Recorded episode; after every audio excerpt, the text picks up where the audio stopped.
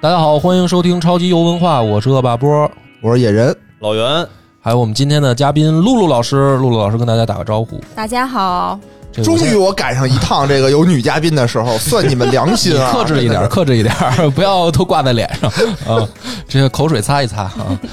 今天请露露老师来呢，是因为露露老师是学美术和艺术相关的专业的哎呦啊嗯，博士生毕业哦，啊，然后请我去看了一个美术展。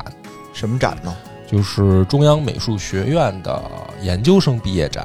哦，就是画画画画画展吗？嗯都有，它里面有雕人体塑艺术，展有油画，有版画，也有一些其他的，就哦是都有说实验艺术，实验艺术啊嗯，还有设计学院，对。哦还有城市设计学院，哦，所以我当时呢，就突然意识到一个问题，嗯就是咱们超游吧，在过往的所有节目里面，我们都去故意的强调游戏的文化属性。嗯哎，我们都在想着说，游戏不只是游戏嘛。那嗯我们去讲的时候，更多的去讲了很多它的文化故事啊，或者说它背后的一些文跟文化相关的东西。嗯，然后那天我在看展的时候，我就突然想到这个问题，就是说，那游戏的艺术方面的属性，我们节目好像从来没有讲过。可能是因为咱们都不太懂艺术，对啊，就是确实不敢讲啊， 怕这就个是嗯 没找着合适的嘉宾来说这事儿。对，就是好不容易有个老袁吧，但是老袁就是也不怎么参加节目啊， 然后这个啊金花这个号称是这个啊，然后他对吧都在特对美神里他在讲特别神力奖，啊，他在超游他从来不讲，所以我我觉是得完全不懂。我先跟大家澄清一下啊，我刚才也跟他们说了，就是嗯我这个艺术水平呢，就是幼儿园的时候的画画永远是倒数第一，嗯，而且距离倒数第二还有一定的 差距。嗯，你羞耻 吗？我还上学的时 好候，我还好，我就特别从来没有成为困扰是吧？我特别遗憾，为什么我妈把这件事记得这么清楚？嗯就她从小就开始羞辱我，你知道吗？就这种羞辱性教育。那会儿咱们小时候有一个鞠萍姐姐主持的那个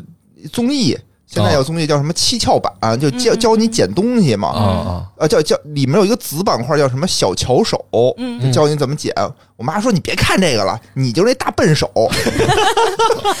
羞耻性教育。然后从此我就记知道我就是大笨手，我就就离这东西远点儿。那反正你现在审美有提高吗？呃，大胆的说，大胆的说，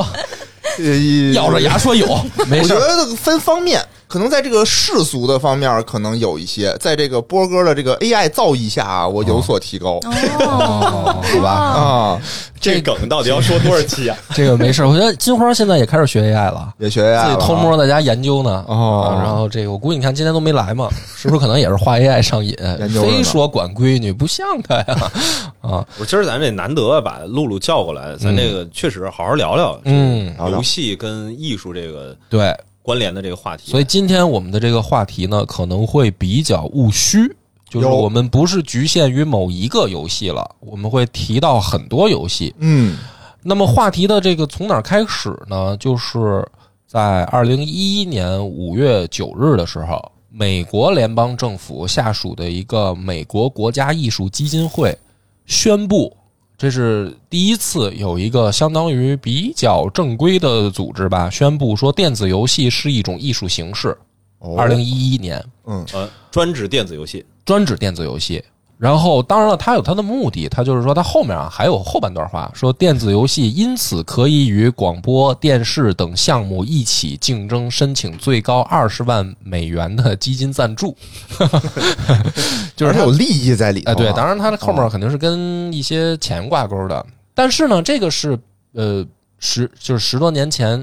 最开始提出来说尤其是电子艺术游，戏是不是艺术，嗯嗯，所以后来呢就成为了一个话题。我相信就是玩游戏的朋友都听过这个争论或者说这个讨论吧，就是电子游戏算不算第九艺术？嗯。那第八艺术是什么呢？是电影电影哦，啊，咱们只和电影只差一步。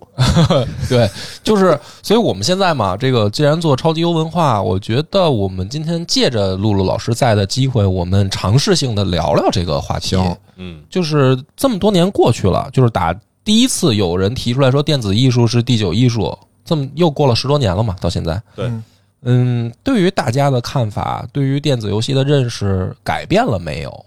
而且呢，这个当时啊，二零一一年同年六月。二十八日的时候，美国最高法院裁决了一个加州的案子，就是加州当时禁止向未成年人出售含有暴力内容的电子游戏产品的，它它的这个就是分级游戏分级呗，当时的啊，对，嗯就是当时当时加州出了这么一个事儿，然后美国最高法院裁定，因为这个这个事儿违反了美国宪法，无效哦啊，这个是美国当年发生的事儿。然后他们的这个大法官安东尼斯卡里亚宣称说，电子游戏是艺术。它应该像书籍、漫画、戏剧和其他艺术形式一样，受到美国第一修正案的保护。哦，哇，这个是二零一一年六月发生的事儿。哦，那美国那些东西不分级吗？也分不是级啊电影这第八大艺术不也一样分级吗？对呀啊对，它应该分级，但是当时加州是说禁止向未成年人出售含有暴力元素可的，能太一刀切了一，刀切就是不许卖，哦不许卖啊、所以它这个就是说还违哎再违分的了细一点儿。违了美国的第一修正案嘛，哦就违了美国的宪法。那这个呢是国外的事儿，嗯，对于中国人来说，就是对于咱们来说，其实从小到大我们也会经常听到家长嘿，的一种表达，嗨，你的家长没表达过这事儿，你在节目里头说了多少次了？对我的家长其实也表达，但是不是很那种强制，就是他哦不是说这个令行禁止，说你你就不许怎么怎么样。哦但是呢，或多或少也会带有一种表达，就是说你玩游戏是浪费时间。啊，是是，就咱们跟这个外国完全是两两个倾向，我感觉对吧？外国是还拔拔高，咱们这个就往下踩，往下踩一踩。对哎，所以我觉得呢，咱们今天可以探讨一下这个话题，就敞开了聊聊呗。敞开了聊聊，咱们嗯就畅所欲言，当一次实验。好因为我们也很难判断说，这个听众里面是不是也有不同的看法，嗯，对吧？听咱们节目的人啊，我觉得应该多多少少不一有定哦，一也定不一的倾定向性。不一定。你比如说像一花儿，嗯她上次来嘛，她嗯然后人家就说说我其实玩游戏不多，我哦就只玩过比如说什么马里奥什么这些东西，哦哦，对吧？就是咱们的听友里面可能也有很多朋友是不嗯玩游戏。不玩游戏的，对呀，我嗯哎我就很紧张，今陆天老师一，陆陆老师就平不怎么接触游戏，平时时玩吗哦，啊，他是那你把还是很有勇气的。要不我走？啊，所以今天我们请他来，就是我们希望听到一个不同的视角的声音。有道理，对吧？有道理就是如果咱请来的嘉宾都是玩游戏的，然后咱再问这个问题，说你觉得电子游戏算第九艺术吗？我估计百分之九十九都会说算啊。啊，嗯那咱这集就没什么可讨论的了，那对对吧？需要一些不同声音，所以这个话题我先等于抛出来，然后咱们呢不着急，不能直奔主题啊，咱们是一个有文化的电台，哎，咱们先说一下前八大都是什么。对我刚才就想 问，我就想问，先把这个艺术科普先做一 下。啊对你别哦对上都没可有以前八个对，现在给我来第九个。呃，前八个呢比较公认的现在是绘画、雕刻、建筑、文学、音乐、舞蹈、戏剧和电影儿、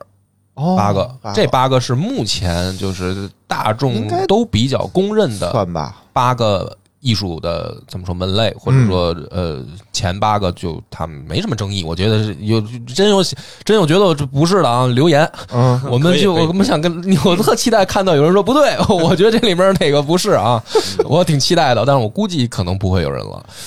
嗯，那但是所以这里面你看啊，这个陆陆老师这个师从中央美术学院，他的这个博士毕业嘛，中央美术学院在前八个里面起码占了三个，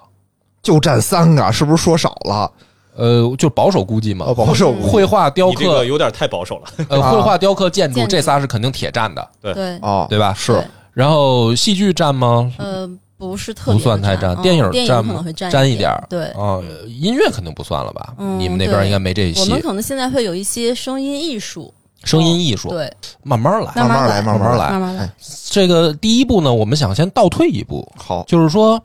第照顾八到类，我嗯第八艺术是电影儿。嗯电影儿是什么时候开始被称为艺术的？呃嗯，是据百度百科显 示啊，是一九一一年，这么早，一九一一年，嗯对，有一一百年了啊。然后第一本著名的这个学术性的论著叫《第七艺术宣言》，里面第一次宣称电影是一种艺术。 这还是一真是按辈儿来的哈。啊哎第七艺术宣布，来宣布第第八艺艺术，对，说里面呢，说电影啊是综合建筑、音乐、绘画、雕塑、舞蹈、诗歌啊什么这种艺术所有的形式的一个新的载体，嗯，将电影定义为第八艺术。哦，从那个时候，就一百年前开始，电影才进入这个嗯，怎么说呢？呢，艺术的归类里。嗯，啊范畴，所以呢，我觉得到目前为止，就是我们可能真的是见要见证到就是第九艺术的诞生了，因为嗯电影这个已经毫无争议了。嗯，而我的感觉就是，游戏在越来越接近这个层次，因为它嗯也像电影一样，在游戏里能承载很前面这些门类几乎所有了，嗯，嗯是的，是对？吧？就是说，呃，不用几乎就是就是所有了，就是你所有前面这个前八类的艺术的形式的这个元就是素它也都好能，装在这个，它都能装在游戏里，对吧？你我我我们一个一个捋，绘画这没跑，没跑，嗯，游游戏绝对是要嗯哦那你不能这么说，啊，你这你不能这么你你这么说的话，我觉得就有失偏颇。那你要说包括的话，还有更多，嗯就对是呀不那我止，那我所有载体我都可以把前面这些包括了不是它还有它更独特的嘛，啊。对吧？就是交互性，就是游戏的交互性是前面前的几种前八类都无法达到的一个新的嗯一，个怎么说呢？叫对啊，绘画没有交互性，对绘画你就看嘛，对对吧？？除非那画诗歌会你有动，背嘛？除非在《哈利波特》的世界里，那就没办法了啊。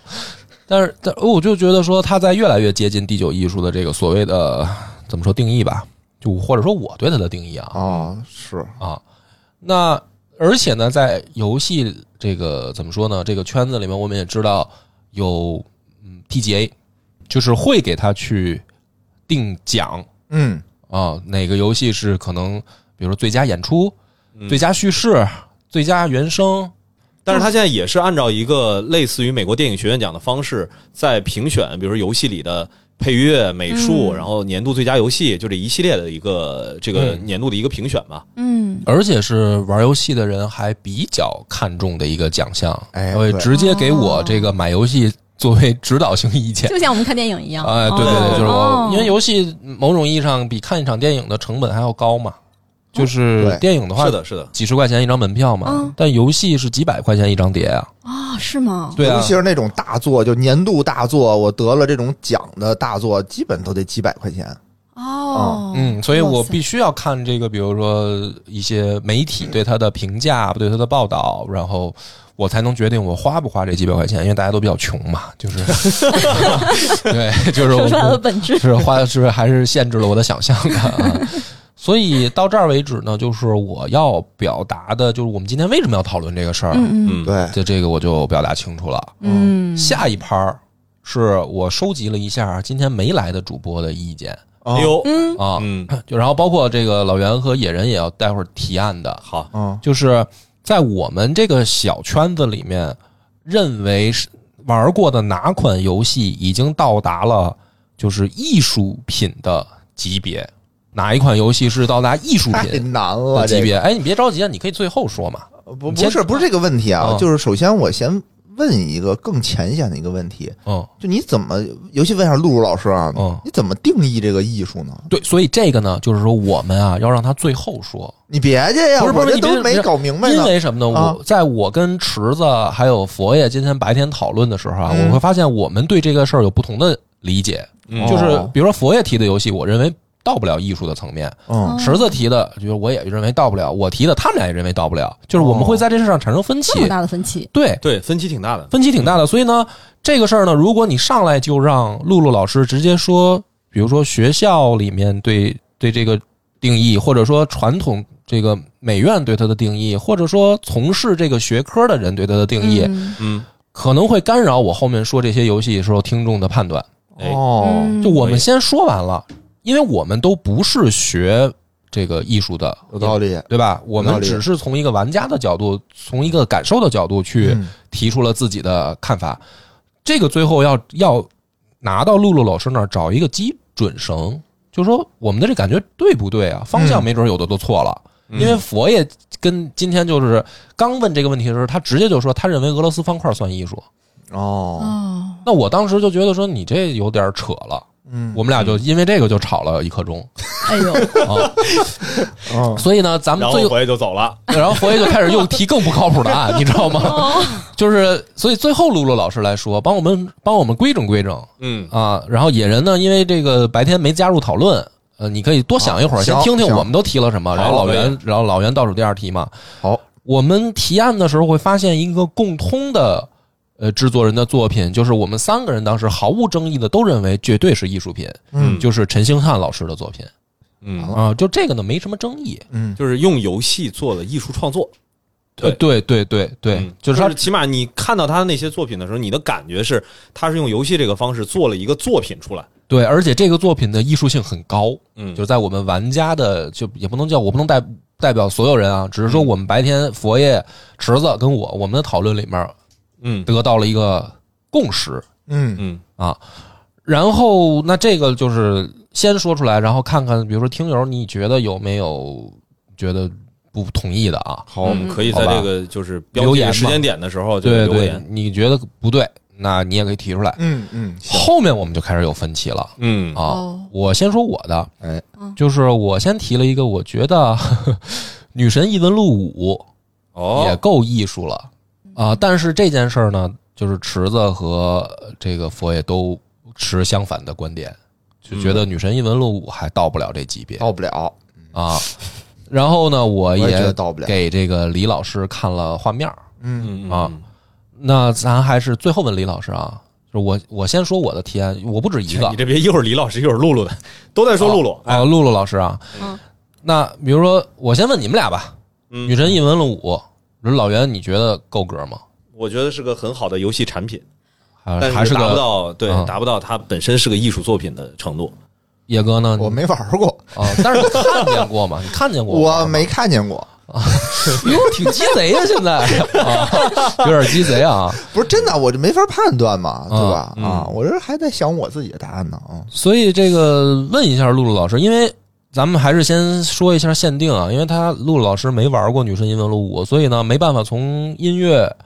从剧情上给出这个他的客观的建议，嗯他只从画面上。嗯因为我提名《女神异闻录五》吧，我也觉得是说从画面上已经风格够突出了。嗯，呃，但是看看露露老师的反馈，你觉得《女神异闻录五》算吗？因为可能我知道波哥他是喜欢看动漫，对吧？啊，嗯，特别是完全是从小在这样的文化背景下面成长起来的，嗯所以你可能对这个他也是有一个前理解的，嗯嗯，你是有一个这个门这个最底层的一个门槛，嗯，所以以你是喜欢他的这种风格，嗯嗯嗯，我也是是从你给我播放的这个画面来看，它就是一个动漫的这种风格，嗯冲击力很强，嗯嗯，画面的这个颜色，嗯，对用的也是很有冲击力的，因为《女神异闻录五》里面它的那个对于颜色的运用是非常鲜明的，就是红色和黑色的这种对撞，然后产生的画面的冲击力的那个感觉，包括它的就是整个人物的，呃，不管从着装还是整个的色调上，都在嗯偏就是很很有把控的一种画面表现方式。嗯所以呢，我这个是等于先抛砖引玉，就是说，其实你要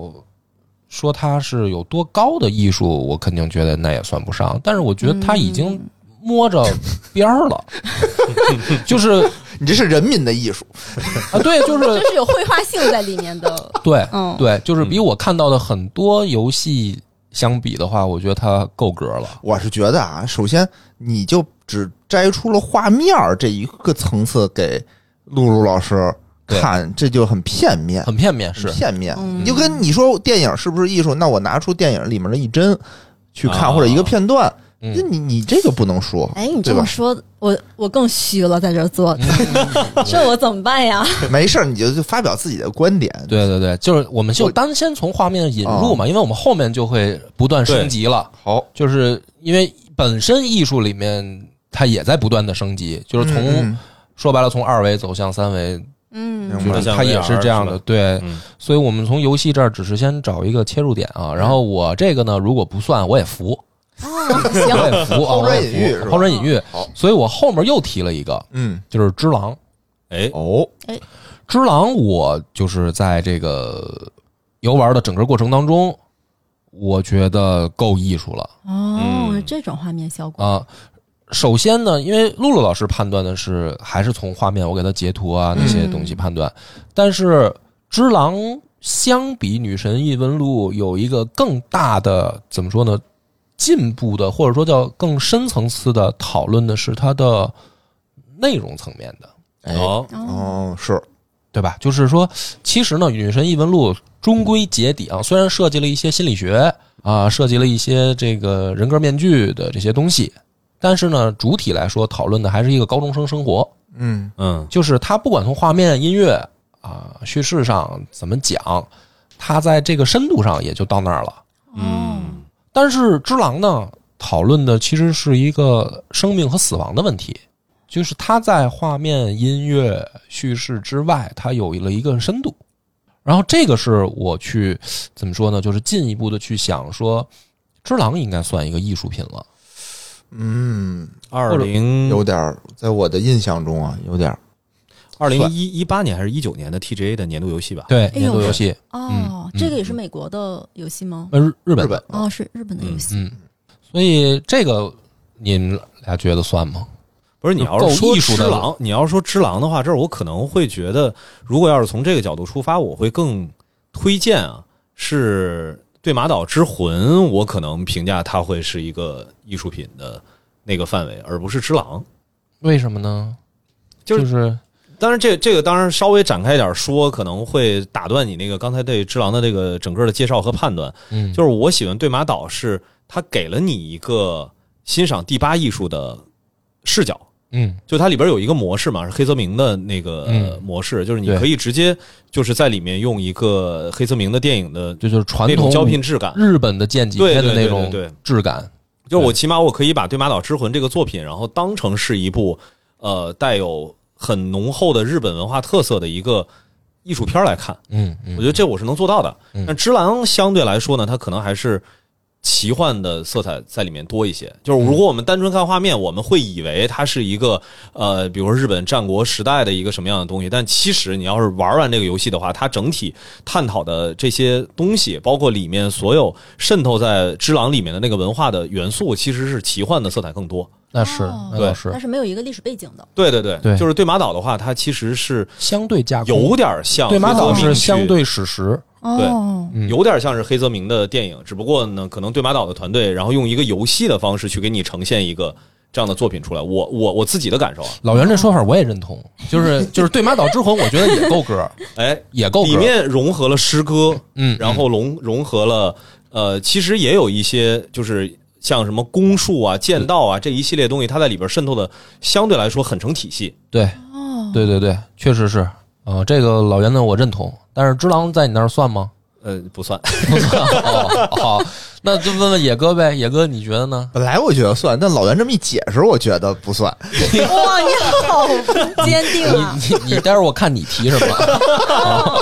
你不是，等我觉着得说的对马岛这不是我提的啊，这刚才正好听到啊波儿听到在这儿就说这啊个只狼，我就说想一起个来了我。觉对对得对说的对，啊，然后呢是池总的提案，哎，池子提了一个 嗯，池子认为《荒野大镖客》算够嗯艺术了。然后这个当时是我直接进行了反对，哦为什么呢？哎就是我我觉得《荒野大镖客》如果算的话，那《侠盗猎车》也应该算啊，就是嗯你是觉得 R 星的那个就 R 系列星的那你就作品都算呗。但明显我觉得这就不是了呀，就是这个我跟池子当时产生了争议啊，嗯哦然后池子很坚持的认为说你你错了。嗯呃，《荒野大镖客》绝对绝逼是，就是都不用讨论。那你为什么觉得它不是呢？就是我觉得它的这个，如果单从画面上讲啊，嗯，嗯，它只是在奔着尽量写实去，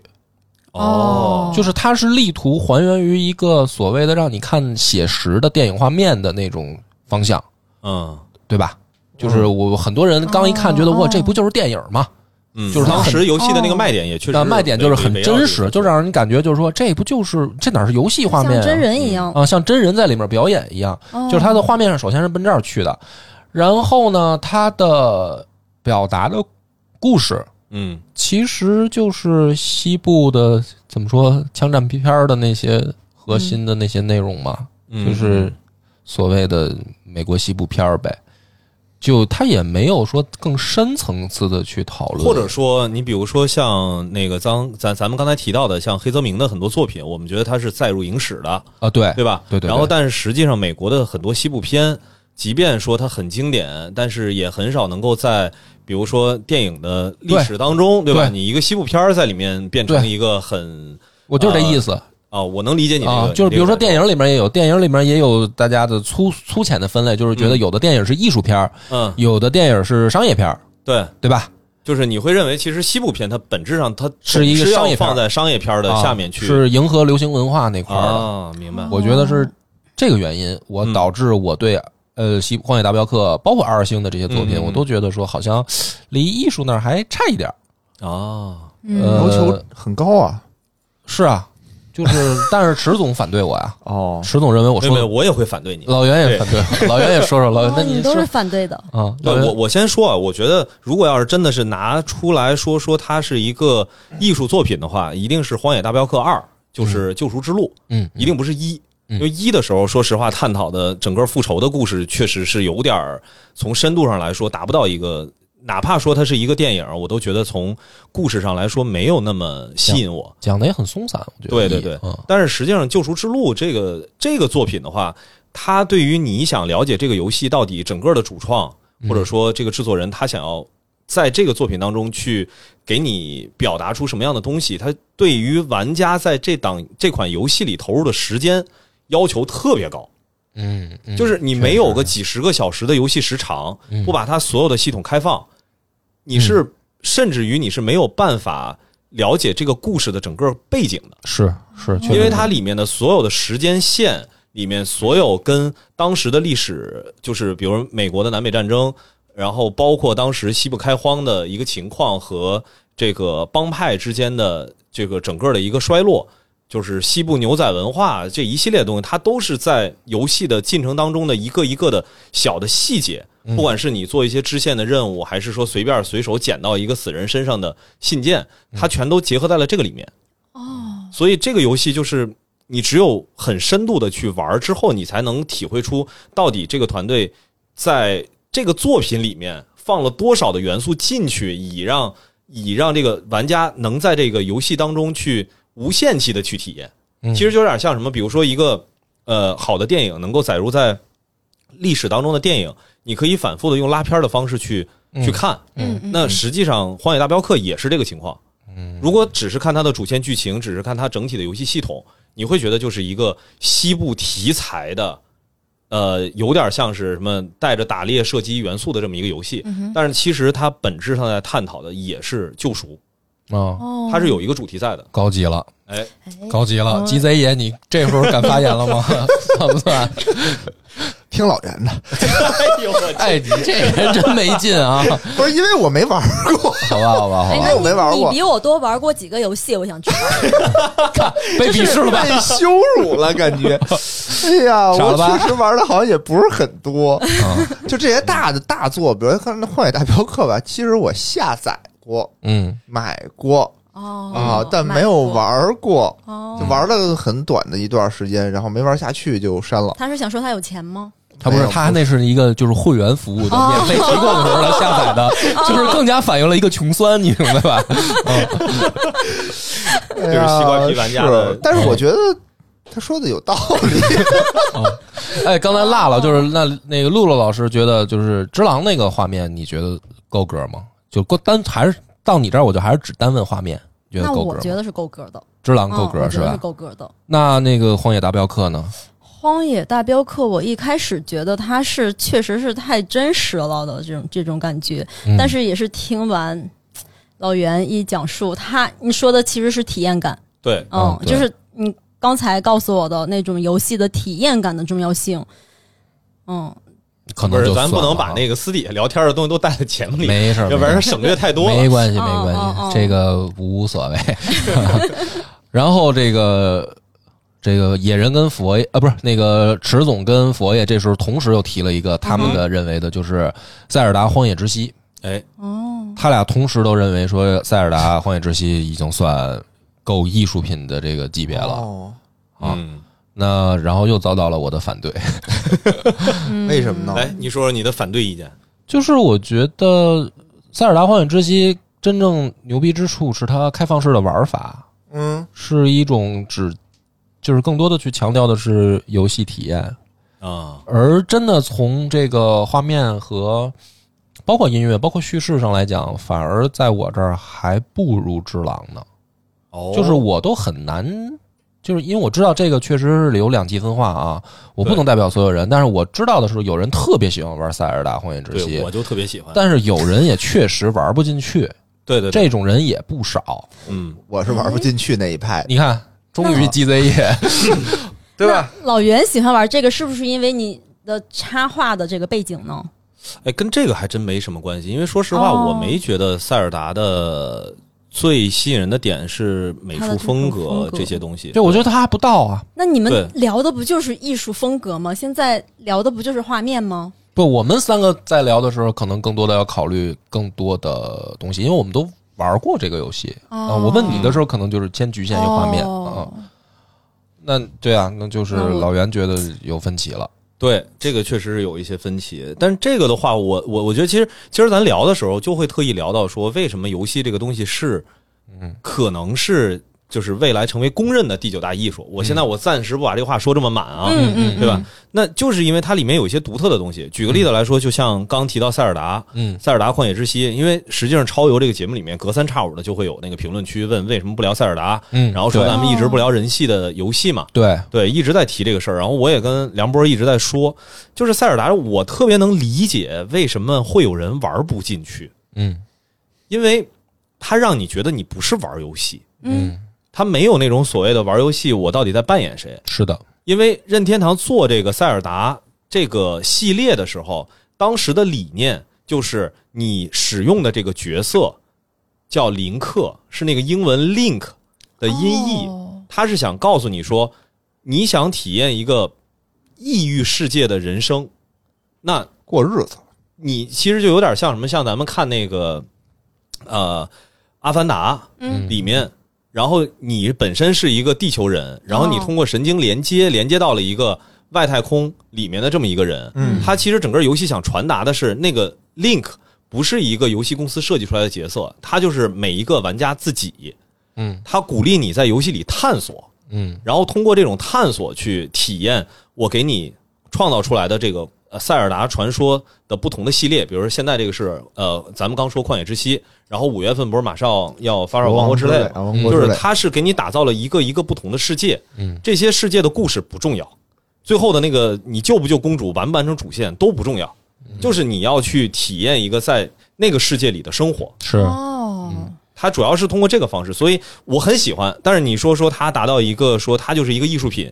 那这个只有有一个前提，就是大家都接受游戏是一个独立的艺术。我从游戏体验能够去感受出游戏的好与不好的时候，我觉得这个时候你再翻出来，可能我们才有机会聊说《塞尔达旷野之息》是不是一个艺术。嗯因为在现阶段的话，它这种我在我看起来有点超前的对于游戏的这个理解，它拒绝掉了很多玩家。嗯嗯，让很多人玩不进去。嗯，那我觉那得艺术也会拒绝很多玩家、很多人啊，比如我就进不去。对我觉得这反而说明它是艺术。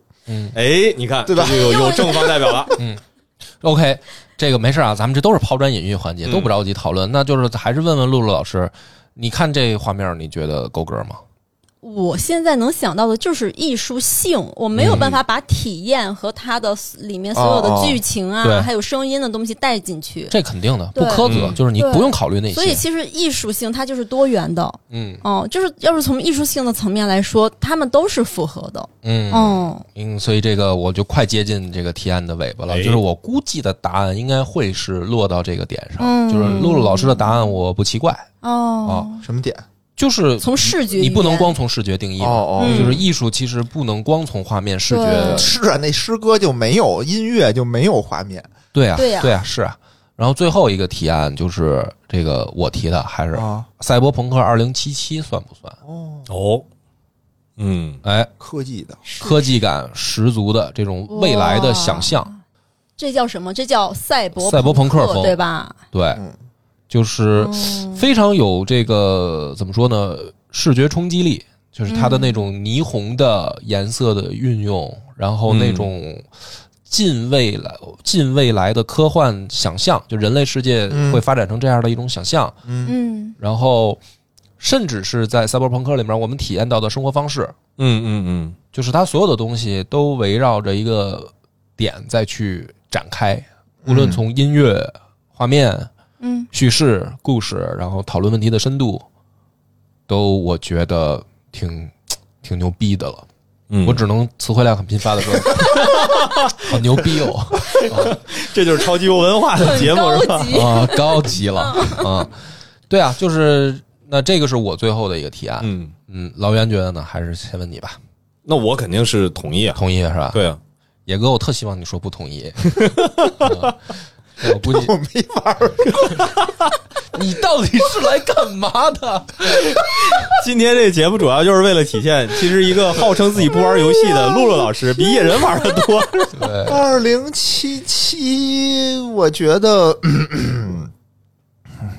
说算就算吧，说算就算。不是这这这我就就确实没法儿，我不好那什么，不好说，不好说。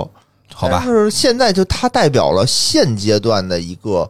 最先进的一个技术，嗯，可以这么说吧？我觉得可以。对。所以这个事儿呢，可是就是它的时间有点短，就是你现在不知道到底对，它未能来坚怎么持，它能坚持多长时间？哦，因为我哎想。不是，其实赛博朋克这个东西时间可不短了，因为你要从电不影是，上我是讲，说从它的整体的这个，你想你为什么评它，你不评别的赛博朋克的作品呢？比如， 比如其实呢， 电影里面有很多电影就很久了呀，从对《银翼杀手》开始始就 有赛博银朋翼克杀手了，就是，那对别啊的游戏没有赛博朋克风格的吗？也有肯定是也有啊，但但是这个可能没有做得他更的好这么好嘛。 哦就他在这里面肯定是拔尖儿的那个了，我啊对，觉就是得。说它，嗯，哦，你还 那你挺哎，我问一下，就你说它拔尖儿是在哪块儿？它拔？你是说它的内容是拔尖儿的，还是说它的画质是拔尖儿的？就是单论表现赛博朋克这个主题，嗯，赛那二零七七它的所有数值都是这个这类游戏里拔尖儿的，就是不管从叙事、音乐、美术、嗯故事什么的这些都算上，我觉得它都是拔尖儿的。就是你，那你给我找一个超过它的，我觉得没有。那那你这么说，我就觉得还可以。怎么那么没有立场？哎呀，我觉得你今天找野人来是谁为就了过我，就是打死你把贴花拽来才对。你是为了捧我吧？是 是是，不是我不紧我我其张实挺想说一个，就是赛博朋克当时那个梁波说这个时候，我我脑子里的第一想象是，如果说能够找一个游戏，嗯它能够体现出游戏作为一个游戏，就是作为一个艺术品类，它的一些呃优势，嗯或者说是比较独特的地方。嗯那我觉得其实赛博朋克这个这个这个作品就是一个可以拿出来当做代表的，因为首先科学幻想的这个题材，嗯然后这个赛博朋克本身的这个文化，它其实通过游戏去展现是一个最佳手段。嗯 嗯，就是从我目前的一个感受来说啊，因为其实电影很多，嗯就是赛博朋克主题的电影，包括之前也有柴棚的，然后蒸棚的一些，对吧？嗯它其实都会有。但是就是单纯说赛博朋克，大家对于赛博朋克这这个文化的一个一个最期待的体现，就是我能够沉浸在那个世界当世界中，里对，而不是单纯的去。通过电影的画面，你去给我讲述这个世界是什么样，嗯嗯嗯我想我自己去体会。嗯嗯那目前为止的话，确实赛博朋克在这个方向上面，它能够作为游戏，作为一个呃，有可能成为艺术品类的一个代表，那它是合适的。嗯就是这个题材最适合用游戏这样的形式去承载，嗯这个是我的一个感受。因为像前面刚才说的，不管是《只狼》，还是像这个《荒野大镖客》，嗯实际上我觉得，如果拿它同类型的嗯电影或者是呃影视呃动漫作品的角度来说的话，我总能找到一个超越它的东西。嗯就是在同样的那个内容体系下。但是赛博朋克的话，我现在能想到的也就是《银翼杀手》，是但是《银翼杀手》你能有多少的体验在里面？嗯，哦，其实他所以肯定是不如游戏。对老袁就是他喜欢玩游戏，就是要体验感是第一位的。嗯嗯，应该是他说了这半天，好像都就是在在表表达这个体验感对，嗯，而且他好像想要的这种体验感是，并不是体验一种模式，它是嗯体验各种模式的真实性。嗯，对这就是跟嗯我可能还是有点儿区别的区别哈嗯点，就是为什么我们讨论这个问题的时候，就发现大家标准都不一样了。是呗？啊，然后其实我这个包括也那个池子和细菌佛的提案就都提完了，我们就先提这么多吧。我们尽量选，但是大家哎，不是野人还得 提呢吗？不是别着急啊。 然后我的最后一波表达完了，就你们俩提了。嗯我最后一波表达就是说，我们试图在白天讨论出来一个上限，嗯就是哪些是够到艺术的我格是的。下线然后， 然后后来我们又试图讨论了一下下限在哪儿。嗯哦，就是发现好像也大家都存在分歧。嗯就比如在我的概念里面，俄罗斯方块、嗯消消乐、嗯连连看，嗯就这种啊，嗯包括呃，包括斗地主，嗯包括麻将这些，嗯，它都不算，就是远远在下限之下。嗯它永远也没有办法让我认为这是艺术，嗯就游戏里面的艺术品类。嗯嗯啊，我的下限可能在那儿。但是这个佛爷当时就不不同意，然后池子也不同意，他说你去看看俄罗斯方块的这个开发的那些故事，哎，那不是之前都讲过了咱吗们？也讲过嘛，对吧？嗯但我知道啊，所以那我依然不认为它是。嗯就是我们发现，在上限、下限上，我们都有争论。嗯然后还有一个表达就是说，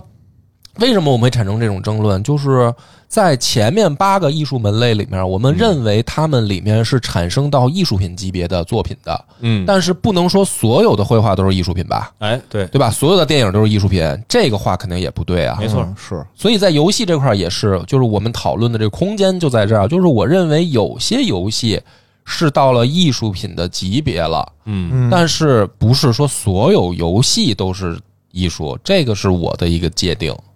嗯，我我同意，是吧？嗯所以你你我的这个这一波表达，这一波输出，帮大家吸引的火力应该够多的 了。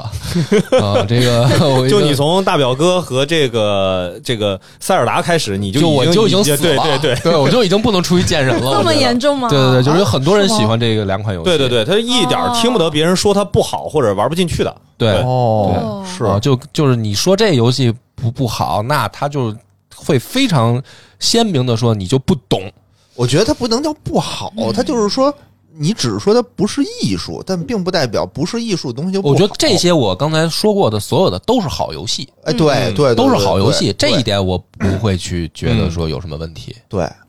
呃，我我到到我了吗？你说吧啊，我是这么觉得啊，就是一个理理科男啊，嗯当讨论一个东西的时候，我首先想到的就是怎么定义这个东西，嗯对吧？我试图从这几个前八个东西里面，我抽离出一些呃共同点，嗯哼觉得说，哎，我得符合这些属性，我才能把它叫做艺术。嗯，哦我就刚才通过就刚才短短的四十分钟嗯啊，我大概想了想，肯定挂一漏万，只是我临时的一些你思怎考。么那么啰嗦呀？你赶紧的， 这个磨叽劲儿了呀抛砖引玉，啊，对，我就先怎说么吧。还有包袱了你？高 级了啊，哦比如说第一个啊，我觉得这个东西里头，你得有，你得是美的，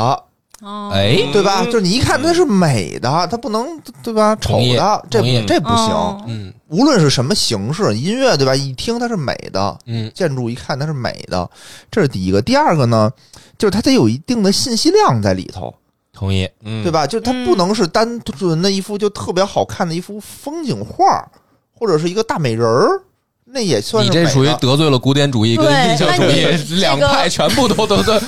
过去上哦那这几个百年美你又给他们不美 吗？他们美，但比如说我就是拍了一张我海上的照片儿，那嗯没有信，这我我是觉得它里面它得有点信息在里头。他们可能是交叉性的，你不能说他们有信息感纯的，美是吗对，有纯美的。纯美的也算呀、那你刚才说美的， 我就首首先它是美的，我我刚才想说它是不是得有一定的信息在里头那？如果完呃全你没有呢，是想说说它里边得有表达的东西对，是吧作？者有表表达呗或者是你自己能从那儿看出点什么来。比如说，我看日出，我看出哟，生命的啊，你什一么定要诞看生、出意义。意你义，要对意义，哎呀哦或者是说它背后有什么故事，对吧？我看大卫，对吧？大卫他背后他代表了一个什么民族的诞生的崛起，就类似于这种，嗯他肯定，当然他也肯定雕的非常好嘛，嗯嗯这这是一个，我觉得啊，还有一个呢，就是它它是得是原创的，嗯那这多新对鲜，吧？它得是原创的，不能是复制出来 不的，能是山寨 的，不能是复制出来的，复制出来那有工艺品，对哦吧？得是原创的。还有一个嗯那呢那，我可不可以这么理解的话，就是说你你这个里面是不是包含说它不能量产，对，算吗？呃你你觉得有这意思吗？比如说你这个东西特别美啊，特别美，但是呢，能生能产出售上万件儿，嗯，生产上万件儿，那我觉得第一件儿那个算吧。你比如说我临摹，嗯临摹出来的就不算，就是我第一个弄出来的那个算但是就是有一种它，比如说数量本本来就很大，比如版画，嗯，啊。那算吗？什么叫版画？版画就是 你我觉可以得，的，嗯，呃，没事，你哦，先接就着是说。刻，就是刻出来的，刻出来叭叭印对印啊，嗯，印的那个，那那能算吗？嗯你觉 得？那算吗？你我你觉觉得得呀？呀你觉得呀？那算吗？那刻的那个是，那板儿是那板儿是。印出来那不算，印出来的那也是，也是 也是，也是，也是，就照片嘛，照片我照着我洗出来一张一张的，哦那也都算嘛，也都对吧算但是我的我不是说我那一张是怎么着，它它肯定是里面它承载的这个信息，它是你这它学是数艺学的，术他必须要信息。啊哦对吧？就是说我里面的那个画儿是，但并不代表我那张纸儿哦是那。你这个想法够理性，哦，这个那你要是这嗯么觉得，你觉得莫扎特弹的它才叫艺术？比如说，不要是那个调儿，它不叫艺术嘛，就它那它谱儿莫扎特是吧写出来的那叫艺术，就无论谁哦弹，啊对吧？但是哦弹的好的是艺术，比如我弹就不叫艺术，哦， 哎还是然得后然后那这个 M P 三放的就不叫，也叫放的那就是东西放的叫哦 不是放的的那个弹的好的那个调儿，那就是艺术。哦那比如我我那也跟我这就就勾勾起了我的这个处女座的处女魂。我就是我问你一个问题啊，比如说郎朗啊在那儿弹莫扎特的曲子，哎但是非常可惜，其中有一个音符郎朗弹错了，而你拿一 M P 三在那儿放放一万次都不会错。那么，请问你郎朗跟这个 M P 三哪个更厉害？你看，我是觉得吧，哦我是觉得 那个让他说让他吧，莫扎特写的谱儿是艺术，哎，那郎对朗算不算艺术家？ yes，他也嗯哎钢琴演奏艺术钢家琴是吧？演奏家，如果他有他自己的创作，他叫艺术哦家；他没有的话，就叫演奏家，演奏家，哦演奏家哦哎，是吧？嗯那演奏家算艺术家吗？演奏家就好像暂时有点先不 算，哦但演奏家是演 奏他家，好像已经被我绕进去 了。哦他说的是是艺术从业者啊，啊，呃，是吧？是吧？是这意接思着吧说，？你接着说，接着说啊你还没说完嗯啊、还有一个呢，我觉得是不是得有一定这种历史的沉淀，就是它是一个经久不衰的。比如说我们以前的那些东西，我拿出来，嗯对吧？我一千年以前的东西，我拿出来，哎，那会儿好看，我现在看还好看，啊。对吧？那你要这么说，那山顶洞人在石壁上画那个，那那不叫啊人时间最久，那哦不沉叫淀一，不是，我是说不叫吗那会儿好看。过了，比如过了一千年，过了一百年、几百年，我看还好看，哦，这个就是艺术。那比如我今儿看着好看，我明儿看着不好看了，这就哎。不叫艺术。哦，那我们现在很多人可对京剧就是这种观点，嗯，对怎么？办啊？什么观点啊？京剧好多人就认为不好看啊那，有人觉得好看，还会有，但是是吗但是这个数量啊是他们不理解，艺术永远不那是你大也不理解那些猿人啊，那帮猴儿在山洞里看着那些壁画可高兴了，哎呀，是这呀蹦围着火跳舞，你也不理解它他不呀。美吗？就是你就说它这有个美的，他它这叫有什么美啊呀，它有美的东西，它就算；就是它要不美，艺它就不术算。得能经得住时间的考验，考验，哎对吧，？哦对对对接对哦受时对间，考验，就是对起码大家还在讨论，有人觉得好，有人可能会有不同观点，但是嗯不会说大家都觉得那都不行了。对，或者是说它是代表了，比如说那个阶段它是顶级的东西，嗯啊，对吧？嗯因为我记得之前吧，特特早的时候，人说过什么叫古董、啊嗯这个东西，就是说你不能说光古，嗯你还得美，没错对吧？因为你比如说，就是古代人使的碗就就不值钱，你得必须得是贵族使那种特别精美的那个东西，那玩意儿才值钱，啊，对对吧？所哎诸以就葛是亮说吃过的炸酱面的碗不一定是古董， 是吧？不是，那就是名人用过的嘛，那就我哦名人用的还不不是一那也样。不叫那就那叫文物，那叫文物了，意义那 叫也不一文样物了，对啊嗯对对对对，那叫文物了嘛，就是两两回事儿。所以我是觉得，为什么刚才讨论这个游戏的时候呢，我一直在纠结这一点，就是说。嗯，你说这个画面现在看还好，对吧？那你比如我过了很长时间，嗯，这好不好呢？哎，你这是确实是，嗯确实是对吧？嗯就不好说了。嗯因为游戏的画面发展迭代特别快因，为因为你看对其他的那些东西，你比如说画儿，嗯，那我一千年以前的画儿，我拿过来看，我还是画儿，我还是觉得好看，那你对，到就底我们现在去看对吧宋徽宗的字和还画，好我看们还是觉得牛逼，还是觉得对好，是的，对对吧？然后我音乐也是，我一千年以前的音乐，我现在听我还觉得好听，嗯啊，这也说得通。是吧？那你说比如说游戏，我放过几十年以后，我再玩，我还会不会还觉得好玩？哎呦有点难。哎哎，哎我，觉得你这个点高级了突然找得好你呀看找得好也是吧这个对对点对找的特别对，果然是是嗯是所以你刚才说的，比如二零七七什么那些嗯东西，我就会在想，你比如过去了很长时间以后，大家再玩，他还会不会觉得好玩？没错，嗯你反这而一点可能我们刚才提的所有游戏可能都又不算了不。是，反而俄罗斯方块儿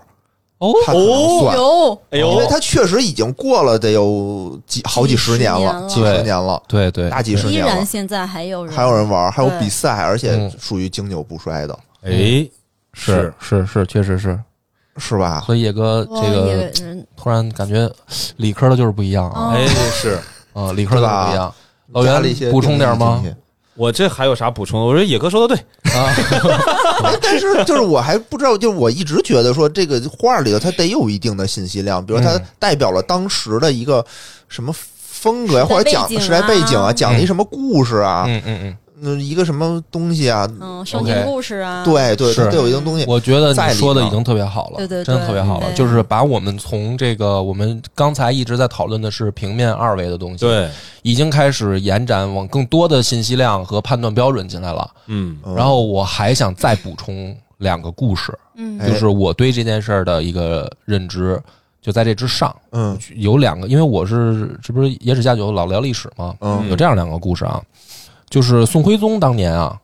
把这个首都的城墙拆了重修，嗯嗯因为呢说之前的那个宋朝的首都的城墙，包括他们很多那个大型城市的城墙啊，修的七里拐弯的，嗯，就不平整，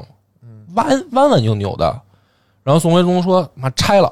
重修。我要什么？我要横平竖直，四四方方，显出我大宋的威严和我浑浑厚的那还种有感这种觉。心态嗯哎，因为嗯宋徽宗他是一个艺术皇帝嘛，是，他完全是从造型的美观上去考虑这件事儿的。嗯嗯但是呢，后来发生了一件事儿，就是金国打进来的时候，嗯完颜宗翰跟王延宗望站在城底下，一看就说：这他妈宋朝完蛋了。”嗯，为什这么个呢城墙修的完全就没有防御性。哦哦，太直了对，就是你这么直，你根本经不出我们几次攻击，它就会塌。哦，有哦，道理有道理，然后这两个金国人看到这个城墙的时候，就其实心里面就已经清楚了大宋的军事实力了。哦他们清楚的知道大宋的武备已经断代了。哦就是这个在史料上确实有这样的，就是赵匡胤修的那个城墙，嗯，只只是下面人要怎么修，就是七里拐弯的，因为这东西扛砸。明白，而到了宋徽宗的时候，真的有上百年那些图纸收到库里面，没有人再调出来看，也没有人用。而宋徽宗开始追求美观的时候，真的到实用性上来讲就一塌糊涂。嗯所以金国人打进来的时候，就一下就把宋朝的底就看透了。嗯那这个故事我讲的时候，我在想啊，艺术，宋徽宗绝对是一个艺术家，嗯但是他设计的城墙一点儿都不美，因为它嗯一点儿实用性都没有。他让他让大宋灭了国，嗯嗯，那这东西还美吗？这是我第一个问题啊，就是我在考虑这件事儿的时候，我当时想的一个问题，就是说，如果你脱离了它的更实际的意义，而只是去追求美感的时候，那这个东西还叫美吗？然后第二个第二个故事啊，就是大家我们玩那个战国游戏的时候都知道，呃，日本战国的时候，织田信长特别喜欢收集茶器，嗯就是他们玩茶道嘛。日本人嗯从中国人那儿学走了茶道以后，他们就是是大力的在公卿贵族之间去推广这个东西，嗯然后导致呢说当时大家都知道那个织田信长就是会，呃，把一个茶器的价格真的在呃他的这个影响力下炒到一个茶器值一座城，嗯就哇日本的那座城那种城嘛，哦就是茶甚至壶啊茶壶就是小茶碗、小茶壶那些东 西，哦甚至几座城，哦就是它的价值嗯嗯明白就到这个价价值。嗯然后甚至是松永久秀死的时候，哦，然后织田信长就提出来嘛，说那个你把你那个平蜘蛛给我，哎我放你一命。哎，然后松永久秀在在他的那个城楼上抱着他的那个平蜘蛛那个茶壶，然后点起火药自自爆，就是我哦就不给你，嗯，为了一个茶壶，就是到这种程度，哦，命都不要了，命都不要，就是我就不给你。然后另一边也是，你只要给我，我饶你一命，你犯了再大的罪恶，我饶了你。那么在日本战国的时候，他们把这个东西弄成这么高的价值，实际上是在给他的统治体系打补丁。为啥呢？就是我拿什么东西去让我的控制范围内所有领主的金钱有效的向我输送。我给你茶杯茶碗儿，你给我钱，是这对意思吗？从我这儿买这些，，对，其实它最根本的就是在这儿，哦就是说他当然之前刚从唐朝学过去的时候，嗯不是奔奔这儿去的啊，嗯嗯，不是。但是到了织田信长的时候，是极其的突出它的商品价值，就是因为你不能真的大量。因为是这样，我们再讲直白一点，就是这些黄金如果散在那些日本的战国大名的手里，他会买兵、买马、买粮，嗯，他就有可能对抗我。我让他把它换成茶服进贡给我，他手里钱就少了，而我给他换的是政治权利。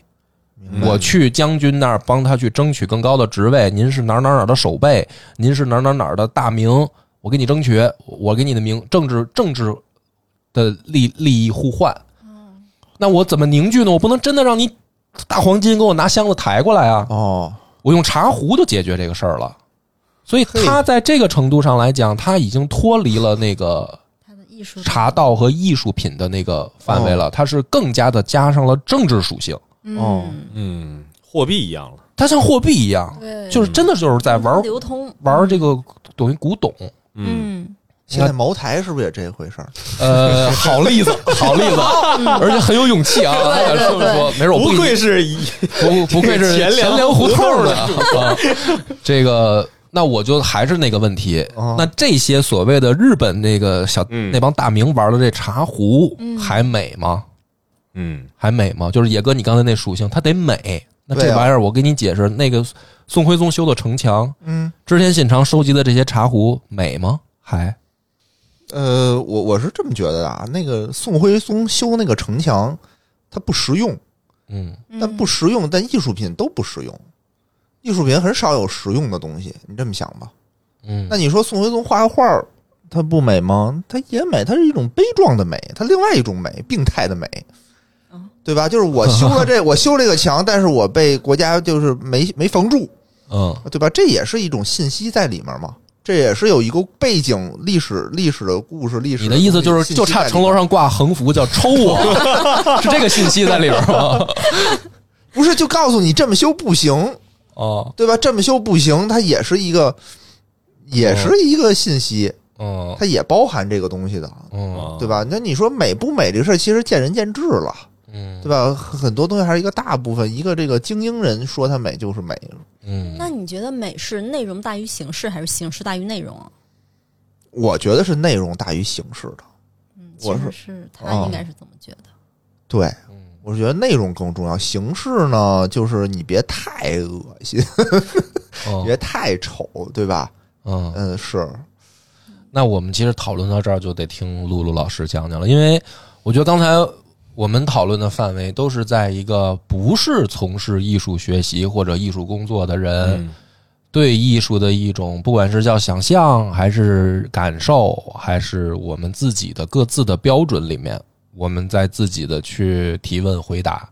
但这东西跟真正从事艺术学习和出身的人那儿是不是这么回事儿？嗯哎，在这之前，波儿，我还想问你一个问题，嗯就是你觉得，就是你用电脑 AI 跑出来的那些画儿，嗯，能跑出艺术品吗？我觉得现在不能，就是以目前的 AI 的绘画水平和我哦对这件事儿的把控能力，嗯，我觉得不能。但是我觉得不远的将来就会出现艺术品。哦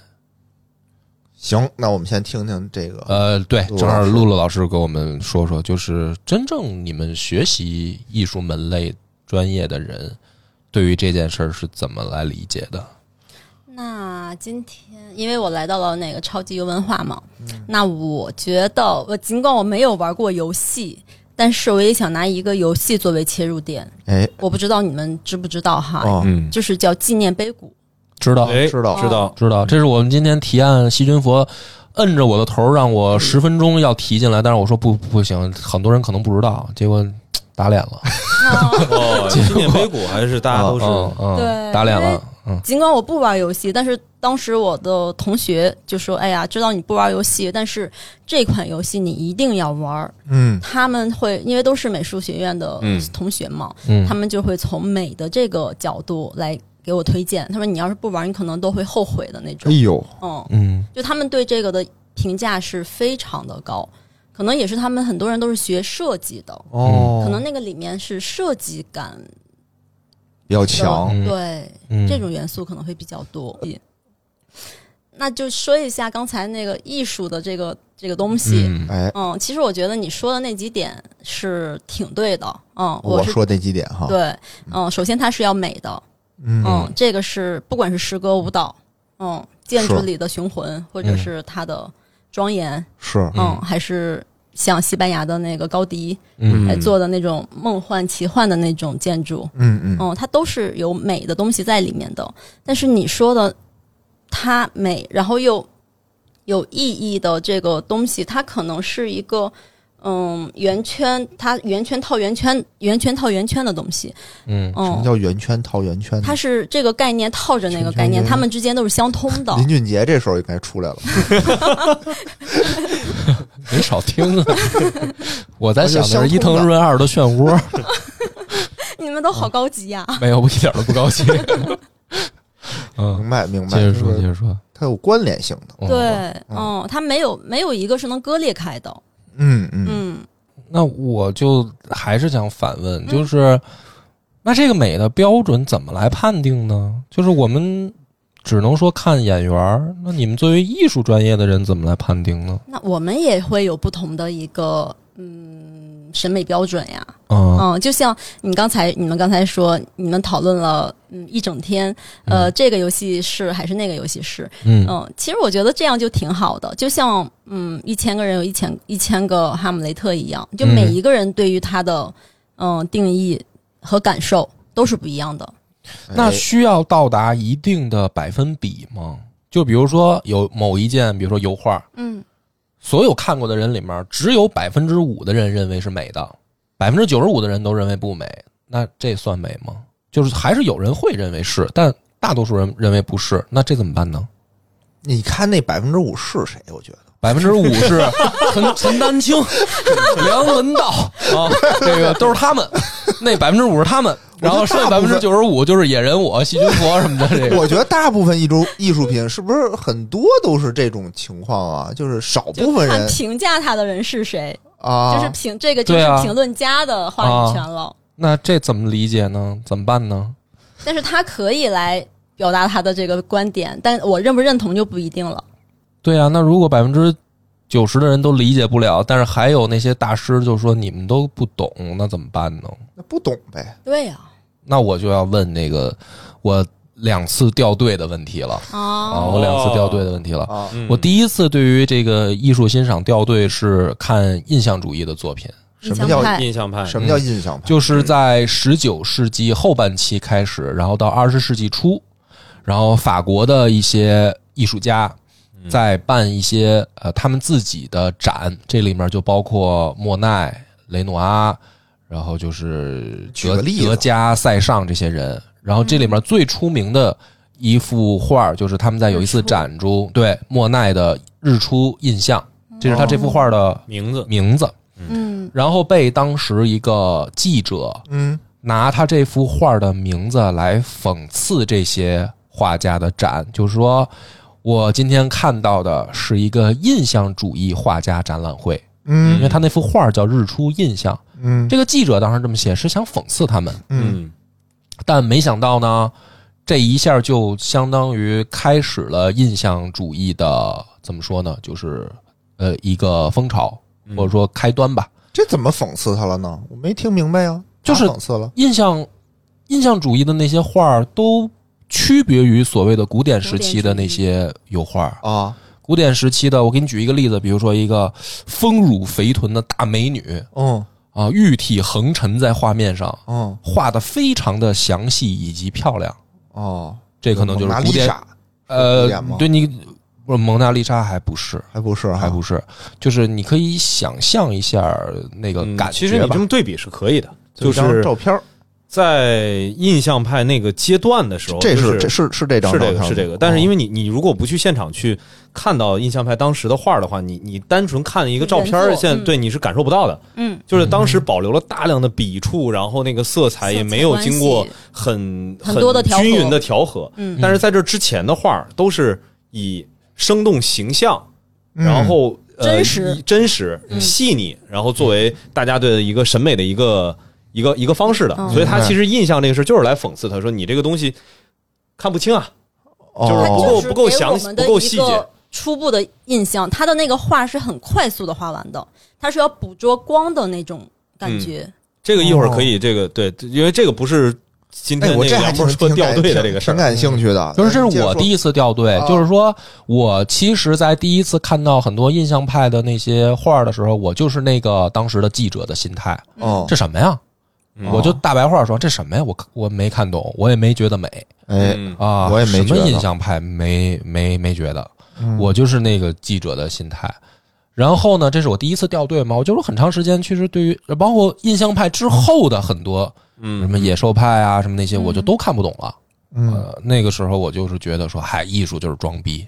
嗯就是我很肤浅的这么去嗯理对解这这件事儿很。多很多人的现在的感受吧。对，然后直到后来，呃，有朋友邀请我再去看展，嗯然后后来我也去看陈丹青老师的局部去做，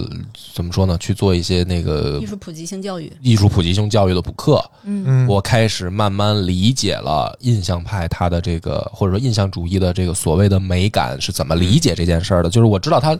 我通过补课才了解到它其实是它有它的内在逻辑的，嗯以及它对美的一种主张的。但是这个是要补课的，嗯就是我肉眼第一次看我是感受不到的。哦，你能理解我在说什么吧？明白明白对吧？嗯，有这是我门槛第一儿可以呃这这啊有么说就是门槛儿了有一些理解对，嗯这是我第一次掉队。然后我第二次掉队呢，就是直到看到达达主义的东西，嗯就是这有个什么呢？杜尚这个最经典的一个艺术作品，就是他去买了一个小便池子，嗯，然后他在小便池子上签上了自己的一个名字，哎，然后托人放到了一个艺术馆或者叫展览馆里，就摆在那儿。他说这个就是艺术品，然后呢？然后就是了。他那就是达达主义的一个经典代表之作呀，嗯，那我就完全理解不了了，就我对啊觉得啊，这啊哪儿艺术没懂啊？什么意思？对，这这个请呃，老比比如老说师再给你举一个例给我子，们啊比如说还是杜尚的，他把蒙娜丽莎的画儿哦拿铅笔在蒙娜丽莎的脸上画了一个小胡子。哦，他说：“这个就是也是艺术品，这不就是涂鸦吗？这不是咱们那个咱们小学的时小候学课本上就干的事儿。课本上干的吗对，然后啊它是艺术品，他说这是艺术那我是我我在小学课本上那算艺术啊！吗我当时就疯了，啊，我说你小便池上签名儿，人家乱涂乱画，到你那儿就是艺术。啊我们在小学干的这事儿，我算就艺术不算艺术啊，嗯怎么这么不讲理你得挨啊处？分对，啊，一点道理都不讲了，这个什么社会啊？就是，那就是这是我第二次掉队，哦嗯然后怎么办呢？就又补课嘛，就是嗯那就是后来的，包括什么所谓的当代艺术、什么后现代艺术、什么表现主义、什么这些，那就这些大词儿学学了一下，啊，这些大词儿一弄过来，嗯不姑娘面前你不得装装 吗？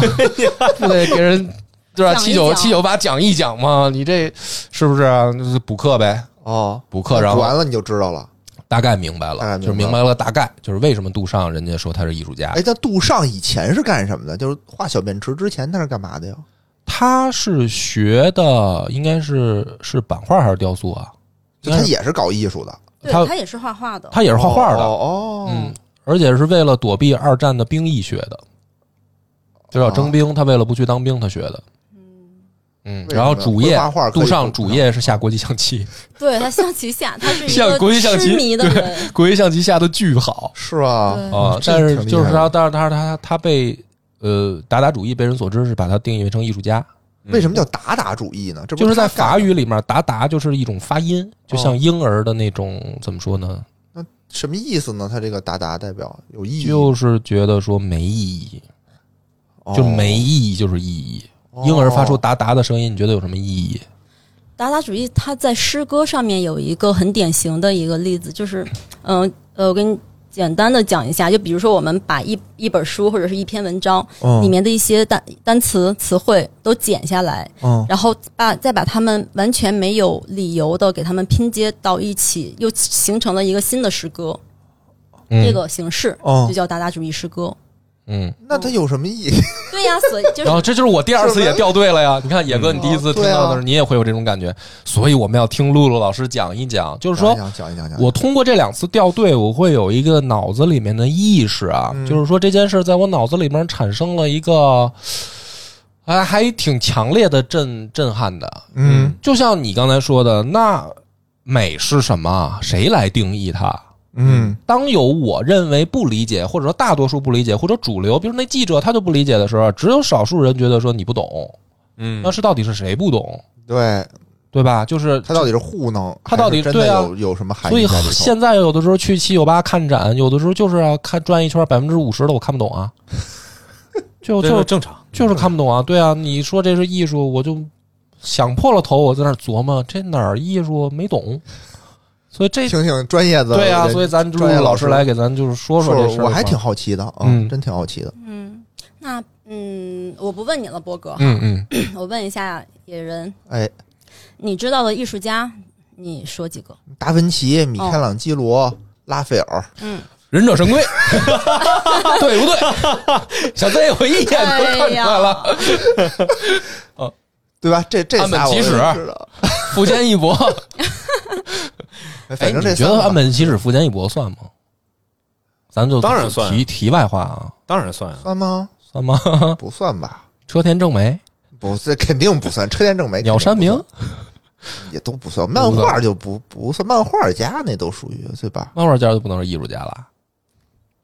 那你那个江户时期那些画那浮世绘的，那当时可都是那种低俗，走走低俗那块儿，妓院门口海报那都是。那后来浮世绘也可变成艺术了，而且印象派的画家都特别的受浮世绘影响。对啊，嗯，啊，你这事儿怎么、哦怎么判断？像也岸本这 些人肯定算艺术家，嗯对啊，嗯，肯定是算艺术家，而且是吧其实这这这这个确实跟今儿这话题是实在是没什有么点太大关系远了，对有点远了，对瞎聊一句啊。没事聊聊吧，我觉得挺挺感兴趣不不的是因为知道这，就其实在日是本，他们的漫画家的话，他的原稿是嗯会定期做一些展出，嗯，然后这些东西其实都会作为艺术家的原稿，我又作想品去。起《一拳超人》的原稿，画的跟我水平差不多哎，你这说《一拳超人》，这个我就说一下，这个啊他不是，首先啊，他确实画工是一般，啊但是那个 O N E 嘛，啊！ O N E 这个这个，他其实当初做这个东西的时候，就是想摆脱被画面束缚。他因为他核心其实是想给你讲一个更奇幻的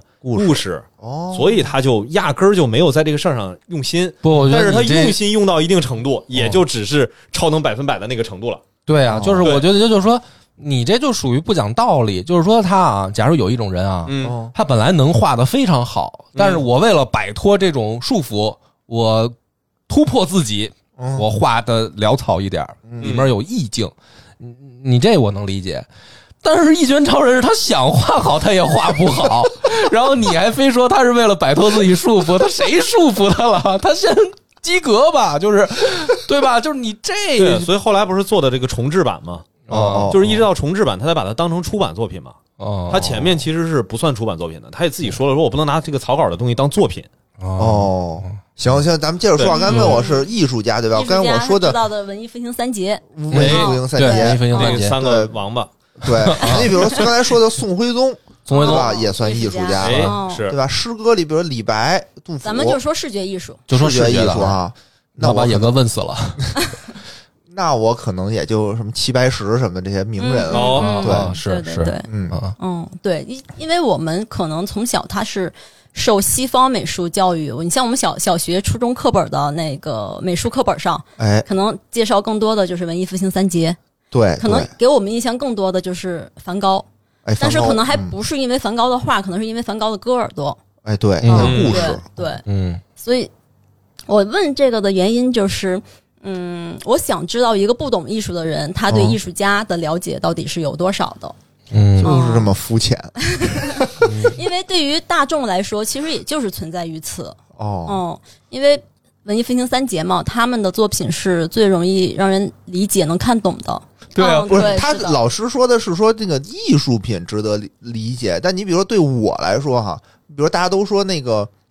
蒙娜丽莎特别好，嗯嗯，嗯那我其实一直就有一个疑问，我不觉得它差，嗯，嗯。但我没觉得它那么好。哎，那我到底哪儿我好我觉得是吧你说这个也代表我曾经的一度的想法，我觉得我也没是看我曾经一度的想法。就现哦在，其实我也说不清他到底美在他的，怎么就那么多人就那哦么喜就欢像在呢？卢浮宫的时候，他真的就是一层一层的人围着他看。嗯是但是我就是看着他对面的那件加纳加纳加的婚礼，我就、哦我就没有去排队看蒙娜丽莎。当然，我对他也是嗯有一种崇敬的心，在远远的观望他一下，觉得哎，我来了，我看到你了。然后我转身就去看他对面的那件很大的，像我们这个墙面。嗯，这么大的一个巨型的一个油画作品叫《加纳加的婚礼》，哦嗯，因为那个里面它就是会有很多的人物，嗯，哦，它有一些叙事性在里面，还有大家嗯参加婚礼时候的那种状态，明白哦。大部分人可能都是来都来了，哦看一对眼他们亏肯定会看镇馆之宝嘛。对，嗯，嗯那为肯什定么去他看是维纳斯啊。哦嗯，对嗯断臂维纳斯它也是美的。那这个我们一是就一会儿再说。行，嗯嗯嗯，我吧就不想说那么多的美术的专业名词了，因为哦大家随便百度百科或者是看个书，哪怕是看一些嗯节目，嗯都是能在里面获取比我更专业的信息。嗯嗯，因为有很多老师都会讲这些。那我就是想讲一下我小时候的一个经历，就在我学画画的时候，可能老师在初步让我来锻炼我的形体造型能力的时候，肯定是会让我去画大卫，嗯嗯肯定是会让我去画海盗，嗯，石膏像对，对肯定是会画这种人体比例非常嗯正、非常正确、非常正常、非常美的这种石膏的这种人物。明白。你说这我想起来，嗯，我跟艺术走的最近的一次就是我当过一次人体的模特儿哎呦哎呦，啊可，以可以，嗯，可以，就是因为当时给钱，就是我们那个哦入学大学入学考试需要模特儿去，好像嗯一一次给哦，一百六六十块钱。哎呦，哎呦给不了少还不少啊少不呢。那我先问一下，就是说你们学美术找这模特，哦嗯，是找你刚才说的那种身材比例比较正常的大家去画不是不是，不是还是找奇形怪状的人去我画们？当然是想找到这样的人，就像嗯希腊雕塑里面那样完美这的，不是没有吗？ 但是现实是很残忍的。反正画完我以后，就是那帮考生就唉声叹气的。 我说怎么了？因为他因为野人长得不够立体不，好画然后没有对特点，反正人的意思就是说你然后这个没特点皮，肤白嫩，哦，嗯这白种嫩也人他不就行啊特。别的不好抓形象。哦那这个说个题外话，因为我跟露露，我们以前都是学美术的，哦对，就是我们找模特最希望什么呀？尤其是在考试的时候，先不说平时练习，嗯因为我们考画完了那个画啊，最后老师去挑，是把所有那些画铺满了一个屋或者是一一片墙对，然后在里边去给这个这些画打分儿，哦嗯，就是先剪出来先不剪好出来的，不好的，嗯，然后在这这堆里边捡出来我能记得住的，然后才去看说它到底呃在这一个什么分值？对，比如说它的黑白灰的处理啊，然后这个造型啊，造型能力这一系列的东西，所以大家都盼着那模特儿啊，特别容易让人记得住，哦，就是说这么多画，我第一眼我先看对看见的，就是那个最长得没有特点的人，就不太然后来当模特儿，对于考生来说就很吃亏。那我然后先给大家道个歉，难 长得怪唉很声抱叹歉。气，就是你太普通了。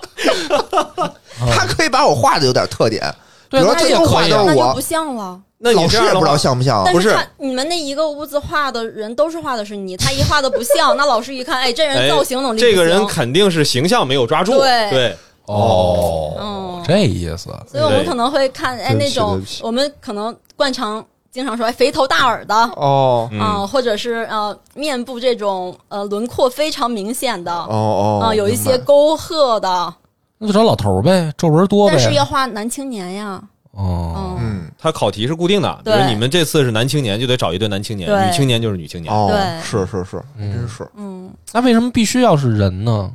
因为人才能体现出来你的造型能力因。为只有人能那画小动物呢？比如说画小猫、小狗，对呀、最近这几年也有考题会画，还有画河马的 呢。就这几不年怎么嵌进去的？我想对知道。，然后没有是让你默写，或者是给你一个照哦片、让你看一眼。因为人能坐这儿不动，给你小猫小狗它跑了两分钟以后， 哦哦，也那只能对是这个话题又远了，又要扯到我们的这个考前考教育前了。教育，哦对对对，哦哦，没事儿，咱们接着回说回来嗯说嗯刚才说回来对，就说回来嗯是可能对那个时候 会练形体，就会画这些。嗯然后呢，画嗯、再画一些呃临摹油画，可能会，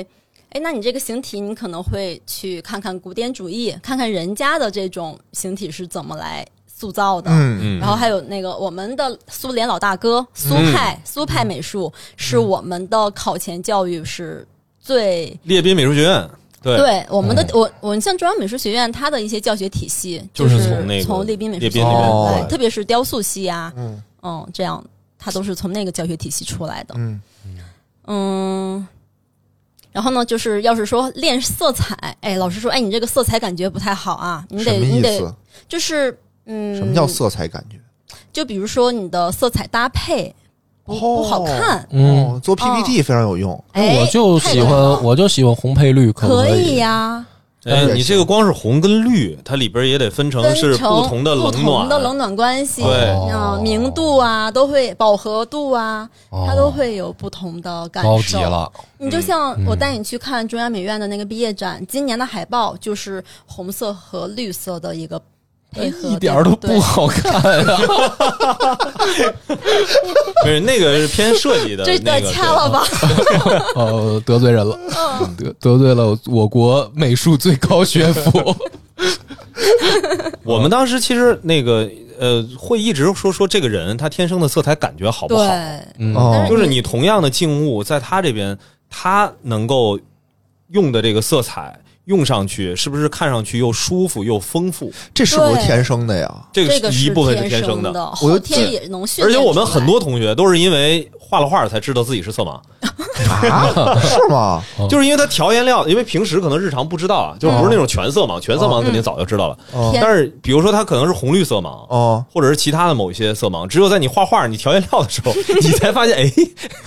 对，原来我分不有出可能来。，野哥，没准你认为了三十多年的紫色啊是我们眼里的绿色那不啊，哦那不会，那不会，那不会啊，，这有没有可能？他们是那个就是不同的那个色盲，他看那个颜色是没区别的，他只有嗯看起来呃亮暗的区别，他分不出来它到底，比如这个是偏红还是偏绿。嗯就是之前的话会有一个小的那种科普，就是色盲人到底是什么样的，然后他会给你模拟一下嗯全色盲，然后红绿色盲，他看到不同的颜色是什么但我确实对颜色就是敏感度不高，啊？也不就就是我没有印象，就比如让我给我一个填色的东西，让我自己往上填那个颜色，我就完全不知道该怎么填出来好看。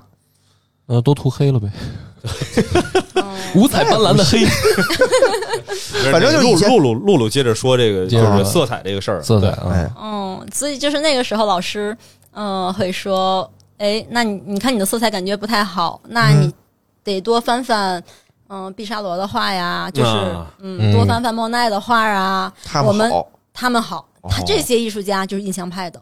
对，就刚才我提那帮，哦，对要不然因让为你哦你去要是学看色看，彩，一定要去看他们的对，画，看看点彩啊，然后去看看他们怎么用色、用用笔触啊，就会一直让我们去看这种类似的。我当时有一个同学，嗯其实他色彩感觉不是很好，嗯但是他就是翻了那个画册，天天就差抱着睡觉了，嗯他就天天用点彩来画色彩，嗯，什么叫点彩啊？就是用你像我一点儿一们点儿画的画点是是用吗笔触是来塑造这个苹果或者是这个水瓶子的这个造型，嗯它是用点儿一点一点点出这个形体，包括上面的颜色，哦，哎呦，嗯，然后其实他用这个很大家都不会用的一种方法，反而把它的这个色彩不好的这种感觉给它丰富起来了。因为点彩里面会把很多颜色的小色块堆并置叠在一起，嗯它的画面效果就会好一些，嗯，就能让它的这个弱势，哎，反而好像变成了优势一样。明白了哦嗯，嗯，所以这你就到是这哦儿解释清楚了印象派了，其实已经，对嗯，，这就是个它高级在哪色儿嗯彩，哦嗯，色彩是就我补充一下，因嗯为实际上那个印象派，我们现在回头去看，因为像我我我们学美术出身的，都会其实希望如果有机会能科普一下的话最好。嗯，就是为什么会出现印象派，是跟当时的科学对于光的研究是有对关系的。嗯，是的，就是是它其实是在告诉别人，你眼中所形成的这些色彩，跟光有它关系，是跟光有关系，所以我要把你看到的这个颜色当中，它还包含有哪些色彩的倾向，我一定要给你传递出来。嗯然还后跟科学有关系啊不。同的人，嗯他看到的同样的物体，在不同的时间下，这个你的感受是不同的。他想通过这件事情，然后让这个色彩的这一部分，就是从我们原来只是单纯的叫随类赋彩，就是它是个什么颜色，我就去调和一个均匀的颜色给它涂上去，然后表达明暗，让你看出来，然后能让你感知到，其实我们身边的世界是由不同的色彩所构成的。它其实是一个光学的一些呃科学的一些发现的一个表表达。他怎么就表达出来的？你你是指就比如说最哎像简单的，素我像素们点？原来我这呃一一口气儿，我现在这不同的地儿，我有不同的点，可以这么理解吗？其实你可以简单理解成，原来你想要调出一个什么颜色，你哦其实就是基于经验，哦，我想要用就是用用用到这个颜色，嗯我给它调的很均匀，这个颜色我上在上面。嗯，但是其实是从印象派开始，大家去关注材料、色彩的科学的那一部分。哦，就比如说，实际上也是从呃，应该叫什么？从印象派开始，嗯然后整个的美术的，尤其是在色彩这一领域的一个发展，然后开始有了蒙塞尔色环的体系。然后大家知道，其实不同的颜色搭配在一起会是一个什么样的效果？为什么会是这样？它背后的光学原理是什么？哦，它整个高都级是让艺术这件事情里面带着科学的色彩在里面。来了嗯，然后用科学来佐证人的感受是不同的，嗯嗯但是物理的规律是客观存在的。哇，这高级了啊，对你这是喜欢了我是喜吧？欢， 对我这回就是想想你是个理科生，生，我就赶紧给你稍微科普一 下。对，就是它它背后是讲道理的，对，哦所以他嗯当时有很多艺术家，他们都会画同样一个景色，嗯不同的色彩变化。就比如说早晨九点什么样，十一点什么样，一、点什么样，他会哦明画白不同的。呃，光线下这个建筑物是什么样的？草垛嗯然后这个草垛是什么样的？像那个莫奈的草垛，嗯嗯，然后还有一个教堂，嗯，哦，而且这些印象派的画家会凑在一起去对聊、去画，然后去分享，哦，这就形成了一个小做沙小的龙嗯对做沙龙，然后所谓的那个沙龙沙龙。呃，后来的那些事情吧，就嗯是现在我们一提到沙龙，其实就是从那个时候开始哦，对有这有这种习惯。明白明白，但是我就会接下来会想一个问题啊，就是说这个事儿说明，确实艺术家有可能有的时候是超前于大众的，嗯嗯对吧？嗯，这件事儿我们能理解了，但是不管是对于超前的艺术家，还是装逼的艺术家，对于大众来说都是不理解，在某一个时间段啊，嗯，因哎为，可是你比如说那些东西，比如说古古典那些东西画出来，是不是画出一幅大家哎呦真好真好，是对吧？差不多那。那越到现在，就是大家是不是就越不理解了？不理就解什就么？就理解的慢了。比如说刚才那个签名的小便池，我得我玩命理解理解，我才能理解那是个艺术。嗯，那你比如说到了那个梵高那块儿，他不是也是死了以后大家才追认他对啊是艺术家的嗯吗？也是理解了几十年，我才理解出来他但是艺我术家们能认为梵高可能确实是超前的，哦可是可是，在我们现在某一个时间点，我们无法分辨啊，就是比如我的认知确实没跟上。但是你就能说这里面没有浑水摸鱼的吗？有好多艺术流氓、艺术骗子，对，是 的，那怎么办？这事儿就我们就解决最实际的问题，怎么办？李老师，我们怎么去？我们露怎么露能老师，露露老 师，啊？陆老师，陆老师，我们怎么办？我们怎么能分辨骗子和艺术家的区别？我们就只能用时间来说话了。那就哦无法分辨呗，是不是？七十啊，对，听老师的吧。听老师的啊，最后就变成听老师的了。这个这个梗就抛给告抛抛到我这儿来了。 啊，是啊，嗯，肯定你得给指条明路啊。那就比如，嗯，啊现在网络上有很多，哎，像一个男的像一个疯子一样，把笔墨放呃撒在桌子上，撒在那个纸上，嗯然后像嗯发疯了一样在上面挥舞了一顿。嗯，然后在那儿怪叫对，在那儿怪叫，在那儿有嗯非常奇怪的形体表达。嗯啊啊，那这种我就浅显浅而浅而易见，它就是博人眼球嘛。呃是哦嗯，他就是这种人，他肯定就大骗子嘛。哦嗯，但是其实老行百为艺姓术，家但是可能很多的老百姓他们会觉得啊，原来艺术家就这样啊。嗯，哦对啊嗯，但是就得有人来做，像我们这个节目，意义就是这么存在的呀。嗯，嗯我可们能尽量想存在成这样，但对呀、是不是努力着我呢吗相？信是这样的。嗯，嗯，我们就会告诉他们，哎，这样的人他们不是艺术家，他们嗯就是为了博人眼球。那哦就是我嗯第一，就是我现在还是说，第一次我看到小便池全，嗯，就就是我也会觉得他就是那疯子呀。啊那嗯，对它的我艺再术给价你值在哪？你能给我稍微讲讲吗？咱们就讲讲讲到这儿了吧，就是啊之前印象印象主义，我们就假装我们懂了懂啊，了，假装懂了我。们就往后推进了。嗯哦哎就是露露老师给我们讲讲这小便池这事儿。那我还是从我个人的一个经历。好，好好，嗯好，嗯，这样可能大家也能更懂一点。哦对，就我们上学的时候，突然有一天，一个同学，哎呀，我工作室那块儿我要做做作品的那块铁没了。哦他说：“哎妈呀！”我说：“那怎么办呀？”他说：“哎，我那个是在那个废品收购站，特意挑了一上午买回来的。嗯”他说他要做金属的装置艺术，嗯，嗯然后我们就开始调监控，就开始查怎么回事儿，被一个保洁阿姨嗯，给当成垃圾装走扔了。走了，哦嗯扔人了家卖钱去了。又回到了废品收购站。对，你说这个东西，其实我们可循环以了把这块铁想到是那个小便池，哦，嗯，它是，都是一个现成品。对，，就是普通人对于普通人眼里，这就是垃圾。嗯，对呀、普通对吧人我们啊就美院经常会有人，呃美院的清洁工真难干。对，因为阿姨当时她是分辨不出来这个东西的，所以现在你去可能去英国泰特美美术馆，前几天我看一个视频，哦一个男的把一堆嗯物品放在了 美术馆的呃一个角落，哦然后在那儿稍微贴了一个标签，他就在那儿一直录视频，他就看会不会有阿姨把他取走，嗯，嗯，没有。然后那些观众就会过去看，很仔细的看这这个物品，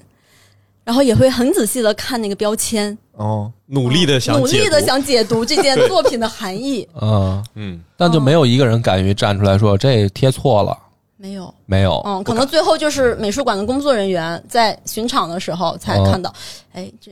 好像没 没哎这东美术西，品列表里没这个。对啊，那这怎么办呢？这就是没办法让我们普通人活了呀。哦，对，其实我、哦我是和你们会有同样的一些困惑，就可能波哥的一些困惑，我其实也是存在的。我不哦可能说所有世界上的艺术我都能看得懂，嗯就所以就是这次咱们毕业展的这个作品，所有的艺术品我都能给它解读清楚，我也哦做不到。哦，嗯，它是这些艺术品，它是有这些艺术家、这些学生他们个人的一个成长经历，嗯，个人的一个对这个世界的看法，嗯他们独有的一种输出方式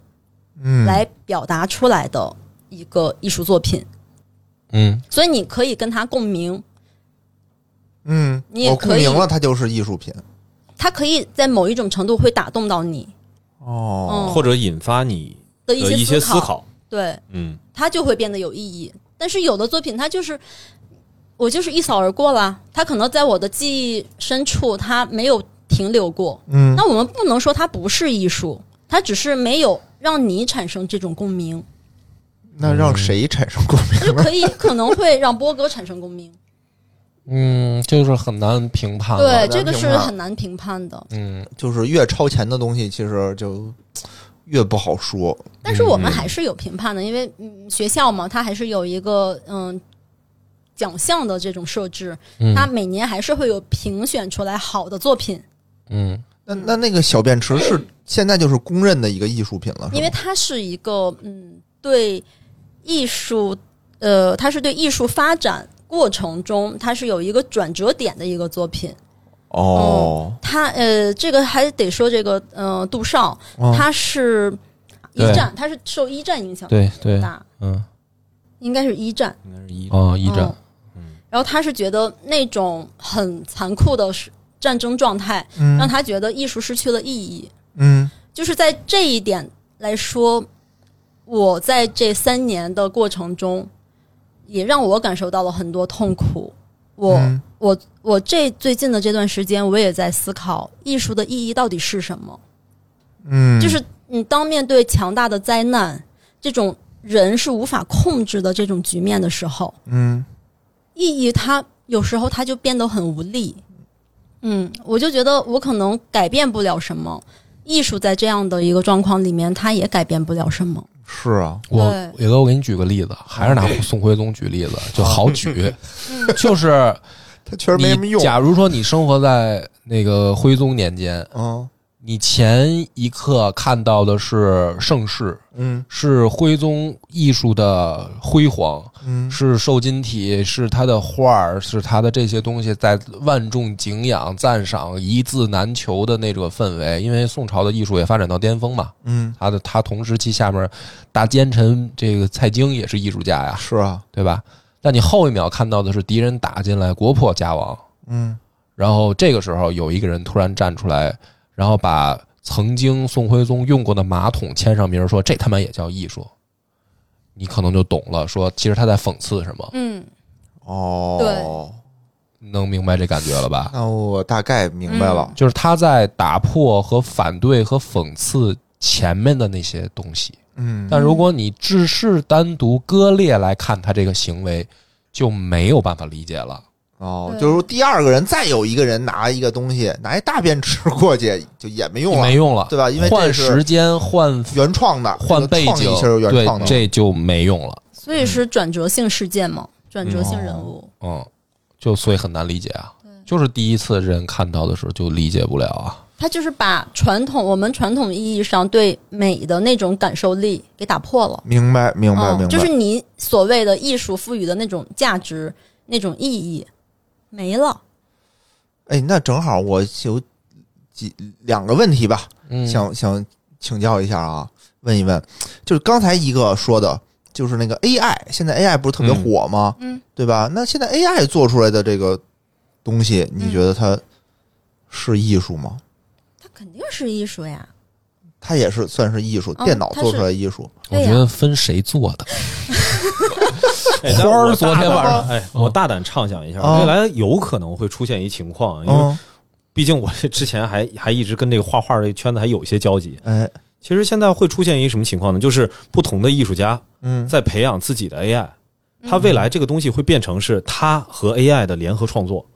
因为是哦他输入了指令去培养了这个 AI，但嗯是那个 AI 相当于是，比如说我我要做一个雕塑，嗯嗯那我可能我这个雕塑的整体的创意，这个最开始捏的泥模是我的，嗯，但是这个东西它要放放放大，要去这个翻模的。那翻模那个人不见得非得是这个艺术家本他身可能吧是，工人，他可能是个工人，哦，但工人可能在过去是不留名字的。嗯，但是现在 AI 介入以后呢，会出现一什么情况？我有一想法，嗯，这个想法我直接交给 AI 去执行，嗯，因为 AI 它不具备一个独立的人格，所以它其实是在替我创作，而不是它在独立创作。嗯，因为你把 AI 搁在那块儿，你跟他说一句话，说做个艺术品，它是做不出来的，嗯，是，你需要去去给它呃输入很多的东西，去喂图也好，怎么样也好，需要去调教它。嗯，那未来很有可能数字艺术会有一个很大的品类，就是人与 AI 协作出来的东西。那你的意思就是说，艺术家做出来的东西那就叫艺术？那比如我做出来那个东西算不算呢？就我也是这个同样的一台电脑啊，嗯，嗯啪啪输的这个东西嗯，算吗？我觉得这就是拼认知了呀，就是哦看你认知的高低。就算算说浅浅一讲啊，就就拿我自己举例子，假如说啊，我画的都是大裸女，嗯，我的认知就不高，我做的 AI 绘画的东哦你西，怎么就裸女就认知不高 呢？就是就是文艺你这个身体就不行吗文艺复兴时期嗯都是裸女呃啊，但是就是咱们就说，比如说池子，啊他就是拿 AI 画了很多，呃，非常具有马探长与池子风格的啊， 东西我知道你的意超思现实主哦义的啊东，西比，如说这个对，虚虚什么呃虚幻历史主但是池子说他那叫地摊儿主义， 就是反正他不画大裸女，我画大裸女，啊，你说我们俩谁认知高？都一样嘛？你觉得都不一样能说你不能说裸女就嗯不是艺术？那比如说这时候突然金花站出来，金啊花就只画宇宙， 只画赛博朋克，嗯只画机器人儿，啊，那谁高？不知道啊，你有不是这个，我觉得啊吧，就是因为你你们会有有一个小问题，就是你现在定义说我这个东西是艺术品，它是哪个品类的艺术品？你是把它当成是架画儿，上你，不就是画儿吗？对啊，画儿它也会分成，你这个东西是一个纯 CG 的绘画，然后它还是服务于一个文章的插图，插画，还是说它本身是个绘本，就是你得很具体，你得知道它是它是个啥。那或者说它就是涂鸦艺术，我现在就做了一个涂鸦，嗯， 因为前两年的话，我记得是哎 NFT 还是 NFC，这俩我老是混 NFT 对 NFT 我老是老是说混哦，哦哦就是 NFT 那个时候就有很多人直接就是拿 AI 弄了一大堆的图，然后我直接做标区价。块链，嗯，对啊，用区块链的方式，那这个东西它其实就是所谓的上链儿，我把它当成是一个呃艺术品来去做售卖。我不我不不需要向任何人证明这个东西是 AI 画的还是我画的，只要我保证这个东西是我第一个上链的，而且你没有办法能追踪到在它出现之前有更早的跟它一样的东西，那它就可以作为一个数字藏品去交易。哦，哎，这是我想问的第二个哎问题。哦，啊，那第一个问题呢，我们也是属于一个开放式的，对吧？对大家各自表态了一下。嗯，那第二个问题就是说，这个 NFT 这东西，你觉得它有意义吗？就是数字的画儿是一，就是值那么多钱它已吗？经有意义了。我们不，我们已经不用质疑它有没有意义了，它已经有意义了。可是我它已经有成交量你看了，，这个就是刚才波儿说的这个信长的例子是信吧长？的例子，啊那就是他手里玩的杯子。嗯，哦，当它他的意义有不是艺术价价，值啊，它是它嗯的看谁别的赋那予什么它，看谁赋予那它个我。要不然还是从我一个个人经历再给你好讲一下。好好好，讲一下讲一下就，十几年前，嗯我还没有，我还不知道艺术是什么的时候，嗯我一个老师就用非常浅显的一个例子来跟我说的。嗯他说：“哎呀，我那天我女儿三四岁，在家里拿一堆画笔画了一个哎模模糊糊的一个色彩的一个画，嗯就我们就可能想到那种抽象的那种感觉吧，但是是一个三三四岁一个小孩画的。明白，然后他就说：‘哎呀，那这张画，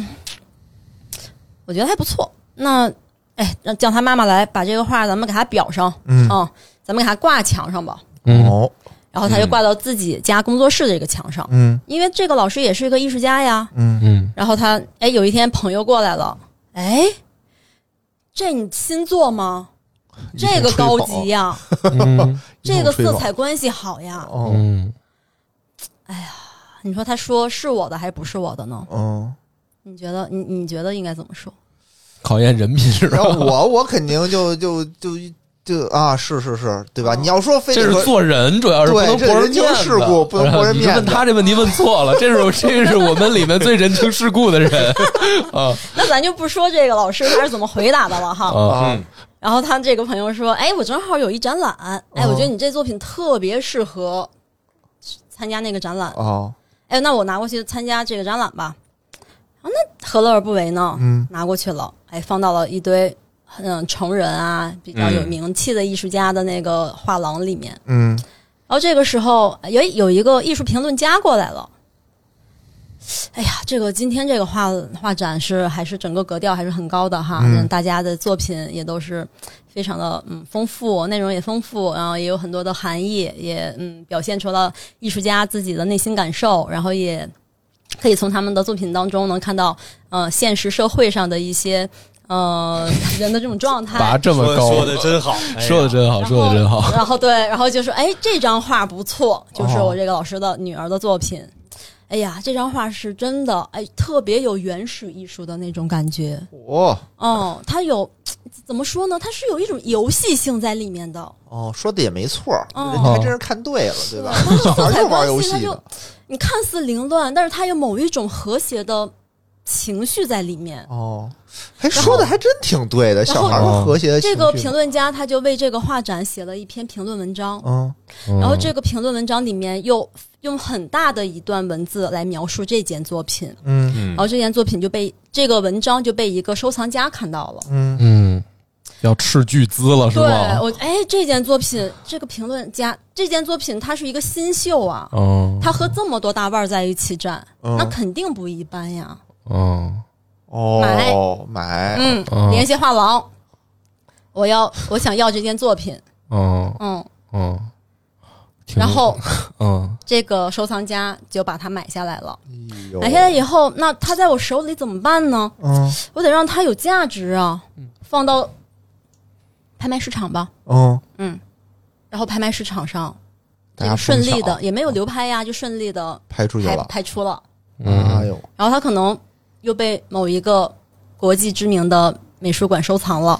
嗯，难怪你不让我们开始时候报他真名呢。你这个故事讲出来是有可能被追杀的，我觉得。嗯、这这这个就是我的老师嗯给我讲的，不是一个真实发生的例子。这个事情不是真实发生的，哦，他给你讲的故事是吧？对，他就给我，他就是想告诉我什么叫艺术世界，哦嗯他想告诉我，或者是什么叫艺术市场。哦，嗯，嗯有人这不是一个信这就个不是行一个真实的事情。但是我把你我觉得说有的真实，不是真实那个，。我都给你剪了。嗯，我明白了，我小时候，我幼儿园的时候就缺一个发现美的老师。如果他上来嗯就把我那幅画画到第一个， 你就有自信了。我就有不是有自信，大家都肯定得琢磨呀，为什么？为什么看着这个这么不画的这么疙疙瘩瘩的，对吧？画的第一个，那一定是他有过人之处，是我们没有欣赏好。但是其实再说一个很嗯，就真实的话是，这个孩子啊，在三四岁的时候，他是能流露出自己艺术天赋的。嗯，我有对很多这倒同是学，他们在三四岁时候画的速写，就人物速写，嗯他已经能抓住你的形了，他已经就用很简单的线就能勾勒出，嗯，他爸爸的样子，他姥姥的那样子，啊这就是天这赋种是吧？天赋的，不是这个这个是真实存在的。然后也有三四岁的小孩，他就是会有很好的色彩感觉，他就是画的那张画，就是就是哎，好大师 啊，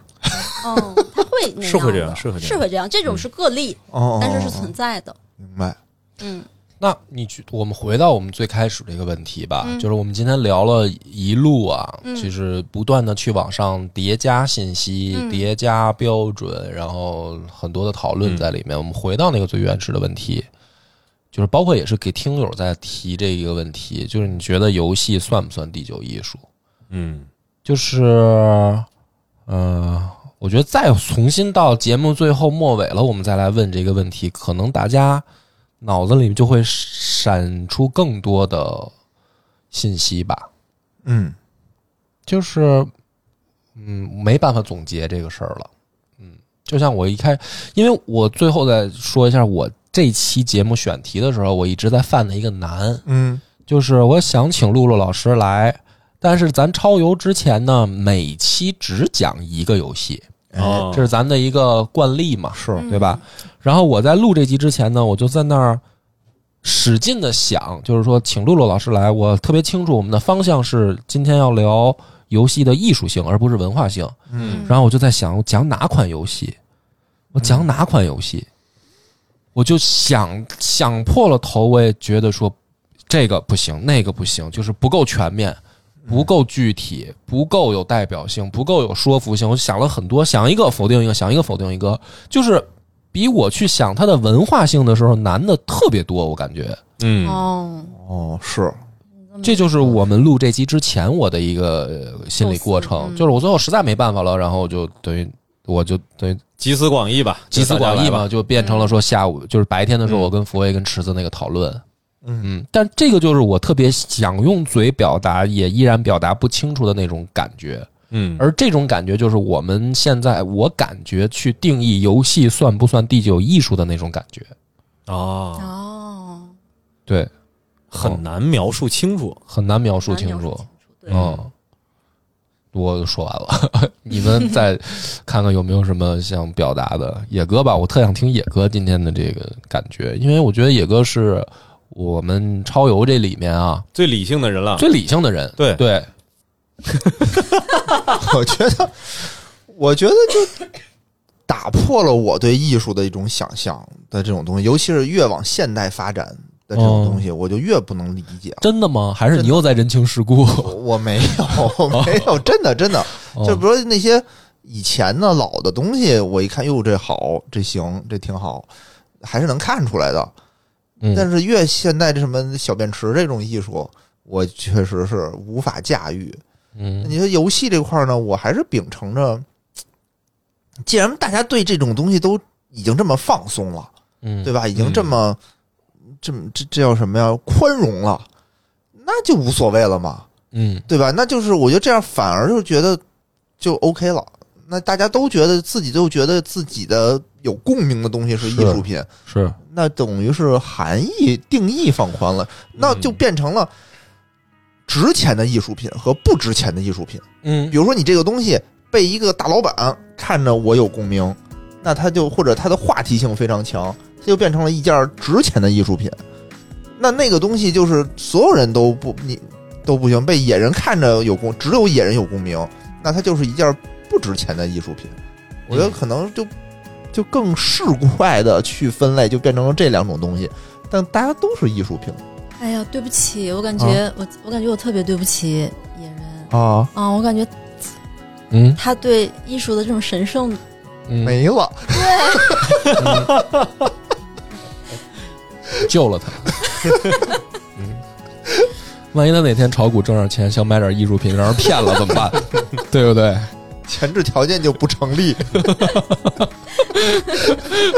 行吧，我们落点落在这儿吧，就嗯好吧行好。然后，而且这个是我呃，还是嘱咐大家一句，就是确实是尝试，可能有很多不足之处吧。然后我们也希望听到大家的意见反馈，好以便帮我们去做出调整。嗯希望听到大家鼓励的意见，对对对，然后人情世故一点儿。对对，人情世故一点 儿，就是因为露露老师也说了，说这个可能第一次录音也没有办法明白咱们到底是在呃怎么对能创作思路是什嗯么，然后可能表达上也有不完美的地方，这就需要看大家给意见反馈。然后比如说嗯你还想听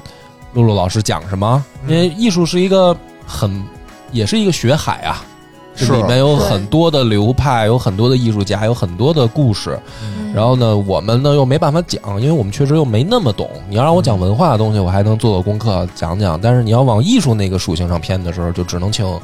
就是露露老师来讲。那就是大家提提意见，比如说你想听什么，或者你对什么感兴趣，我们这一集启发到你了，或者说呃，就是让你联想到了什么，但是我们又没讲到嗯，啊、你可以来反馈一下，然后我们看看还可不可以再往下去做这方面的尝试，嗯好吧？那咱好们这集就到这儿。好，拜拜谢谢谢谢大家。拜拜拜拜。